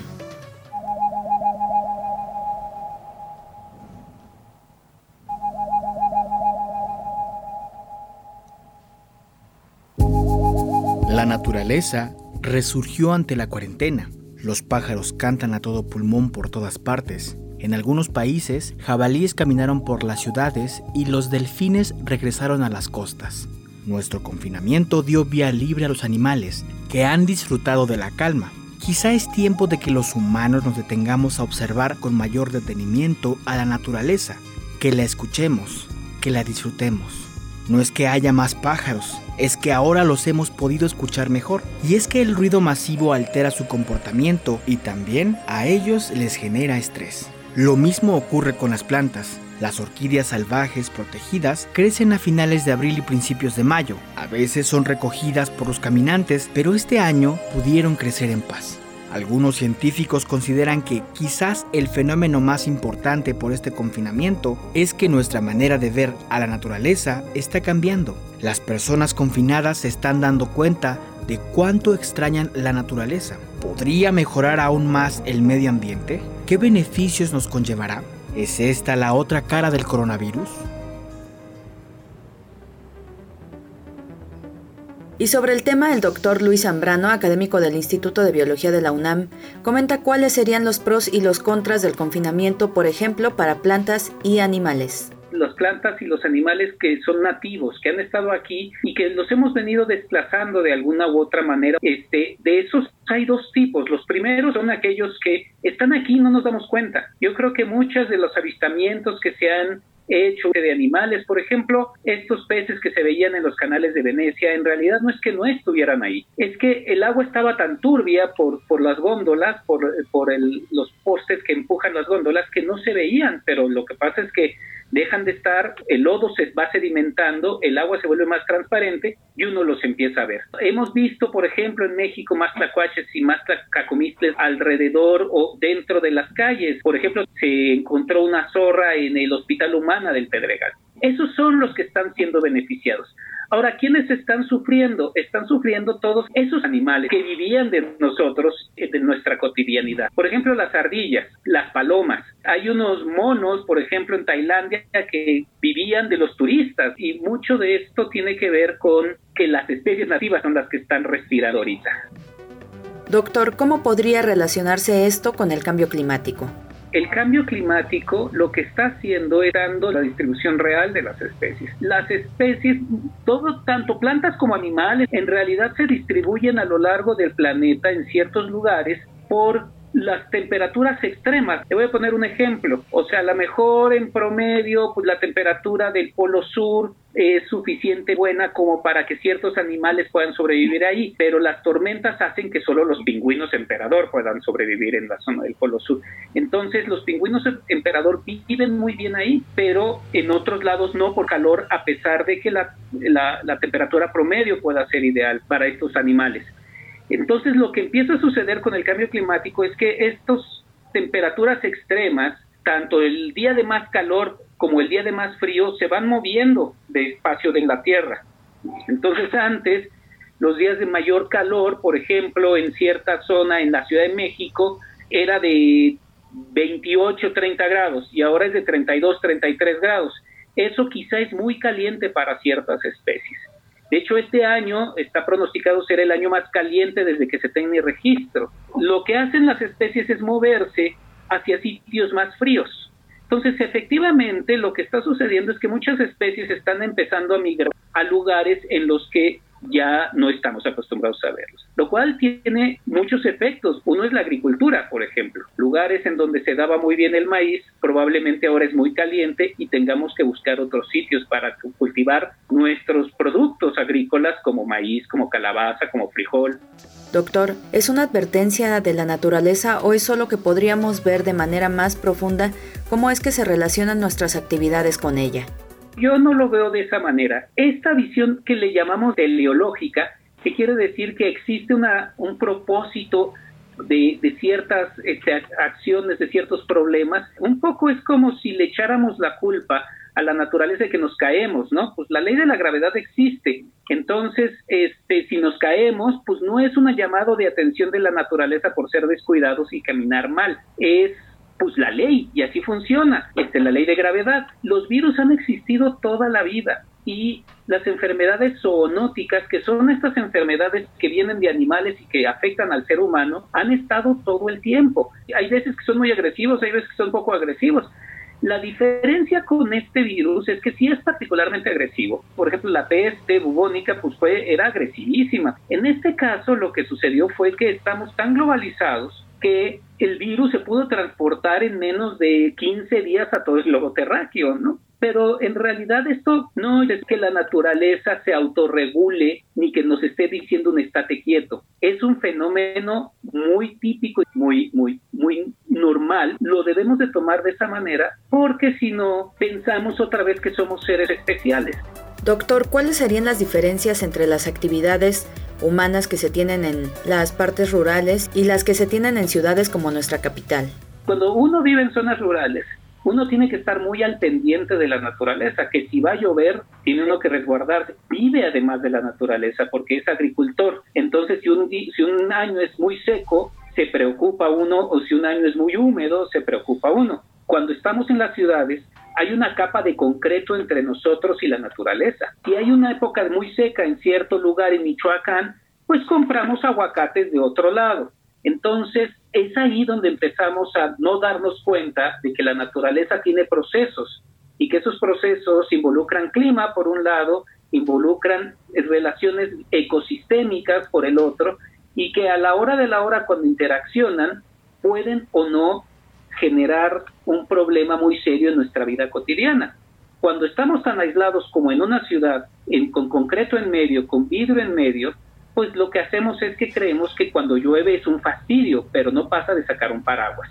Cuando pasa una cosa como el coronavirus, entonces decimos es la venganza de la naturaleza, pero en realidad es un proceso muy parecido a lo que sucede a nivel local cuando llueve muy fuerte. Hasta veíamos a los árboles de las ciudades como que ensuciaban, ¿no? Y rompían banquetas y este y hay que cortarlos porque no pasa el cable de luz y es ha generado problemas ecosistémicos dentro de la ciudad muy fuertes.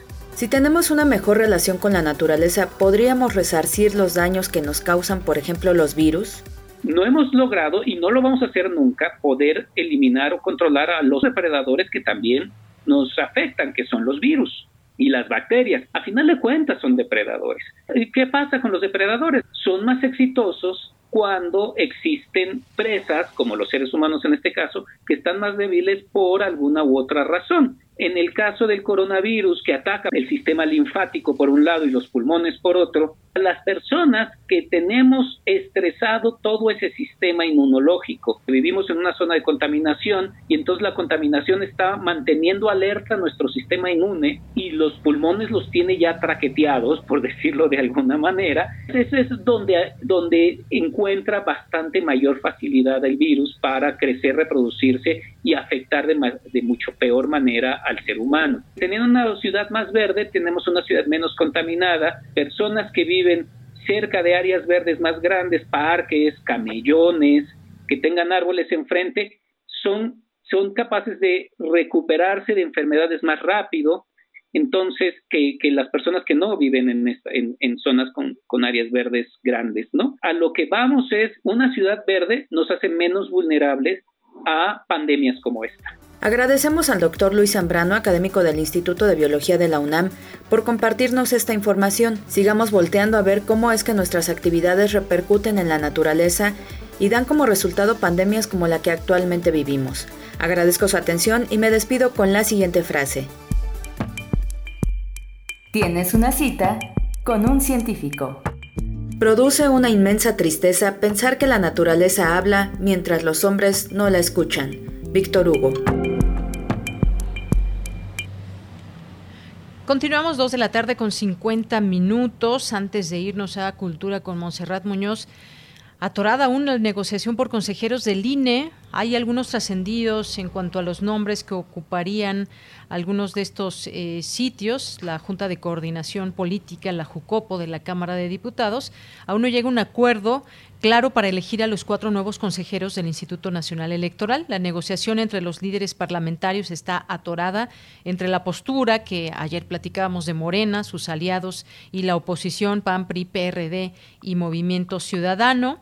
El plazo para tener las cuatro propuestas vencía legalmente el 21 de julio, por eso la JUCOPO se instaló para aplicar el reloj legislativo y convocó a sesionar esta mañana. De acuerdo con algunos trascendidos, medios nacionales, Morena y el PT no quiere a Rita Bel López por sus nexos con el PRI, tampoco a Yuri Beltrán por haber trabajado en el Tribunal Electoral en 2012, cuando el candidato eh, perdón, el escándalo de irregularidades con tarjetas y bueno, opera actualmente el Consejo General del INE con siete consejeros, tiene cuatro vacantes, faltan menos de dos meses para que arranque el proceso electoral 2020-2021 y pues ya estaremos ahí viendo estos eh, nombres en esta terna integrada por Rita Bel López, Carla Humphrey, Fernando Faz y Uk Kib Espadas. Vamos a estar atentos y por cierto ya está por llegar el avión presidencial.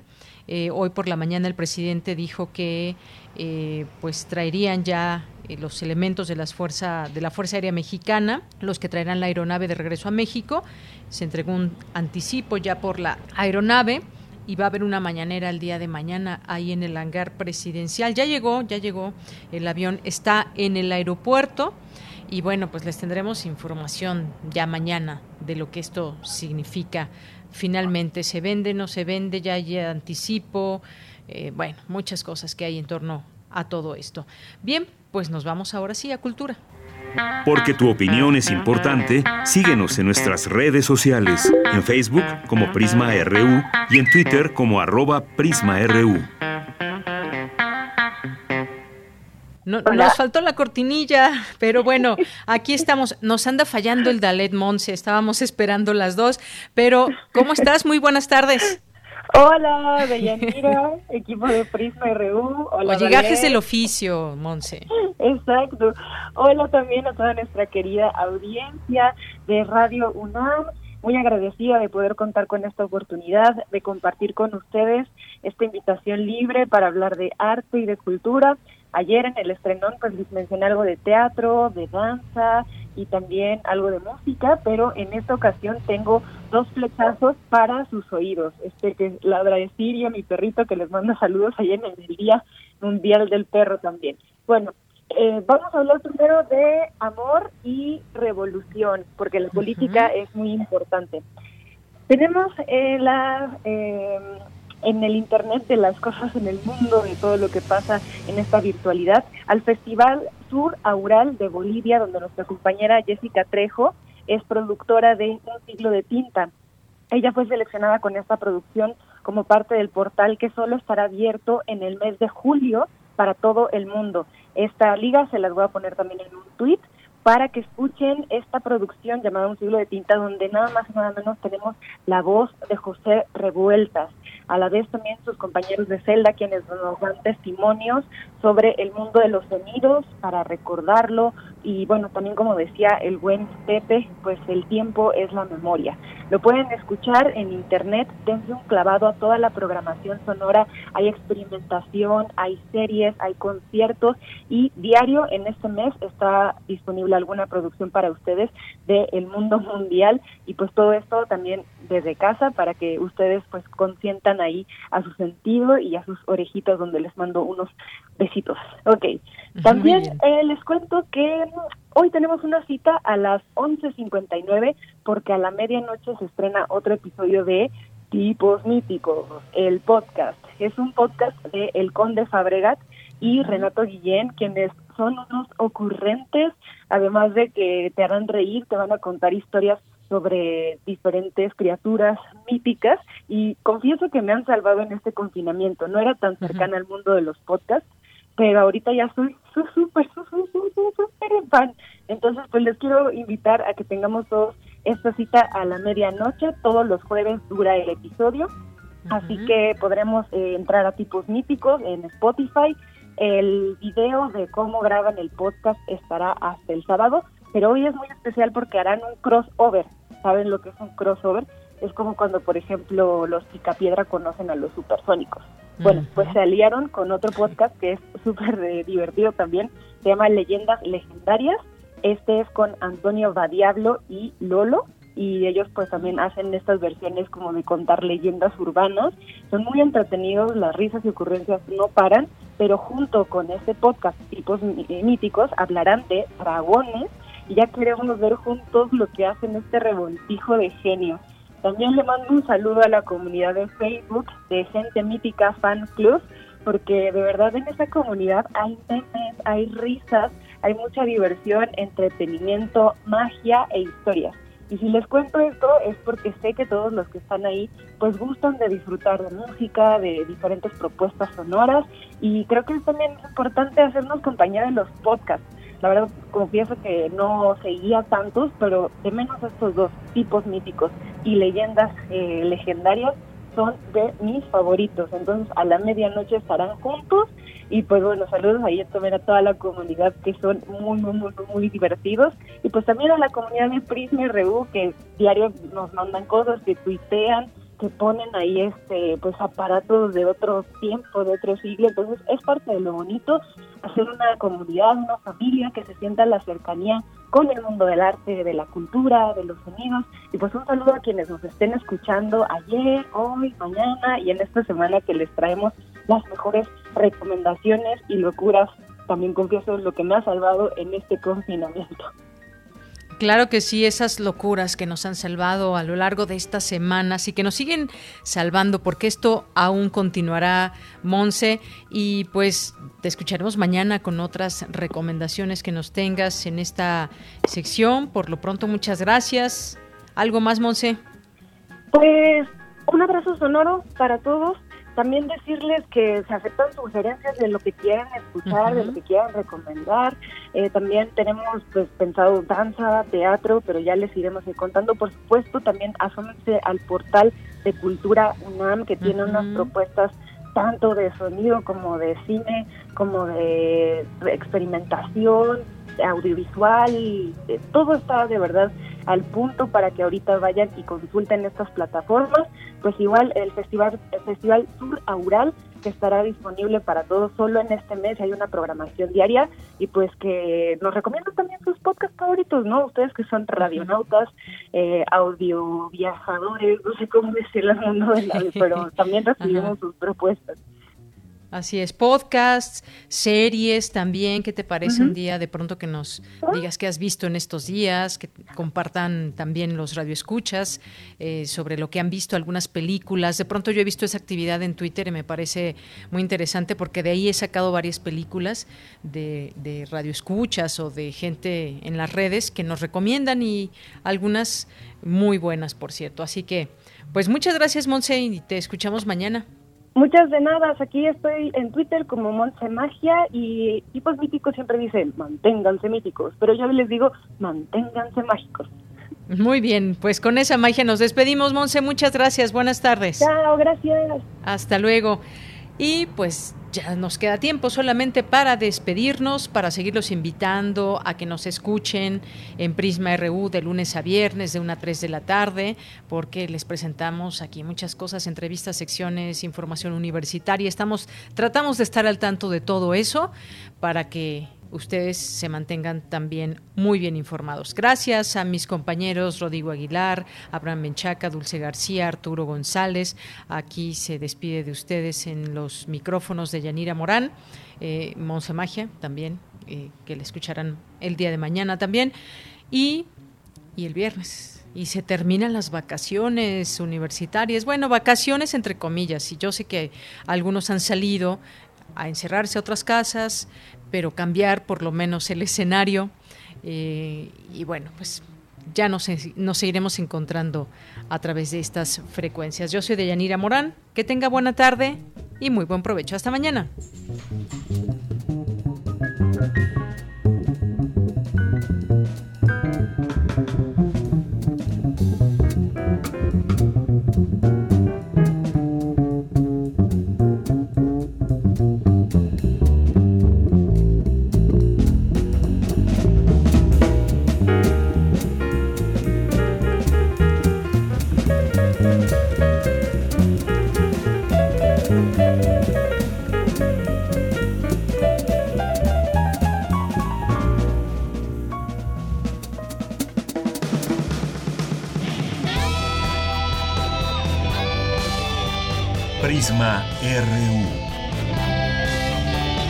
Relatamos al mundo.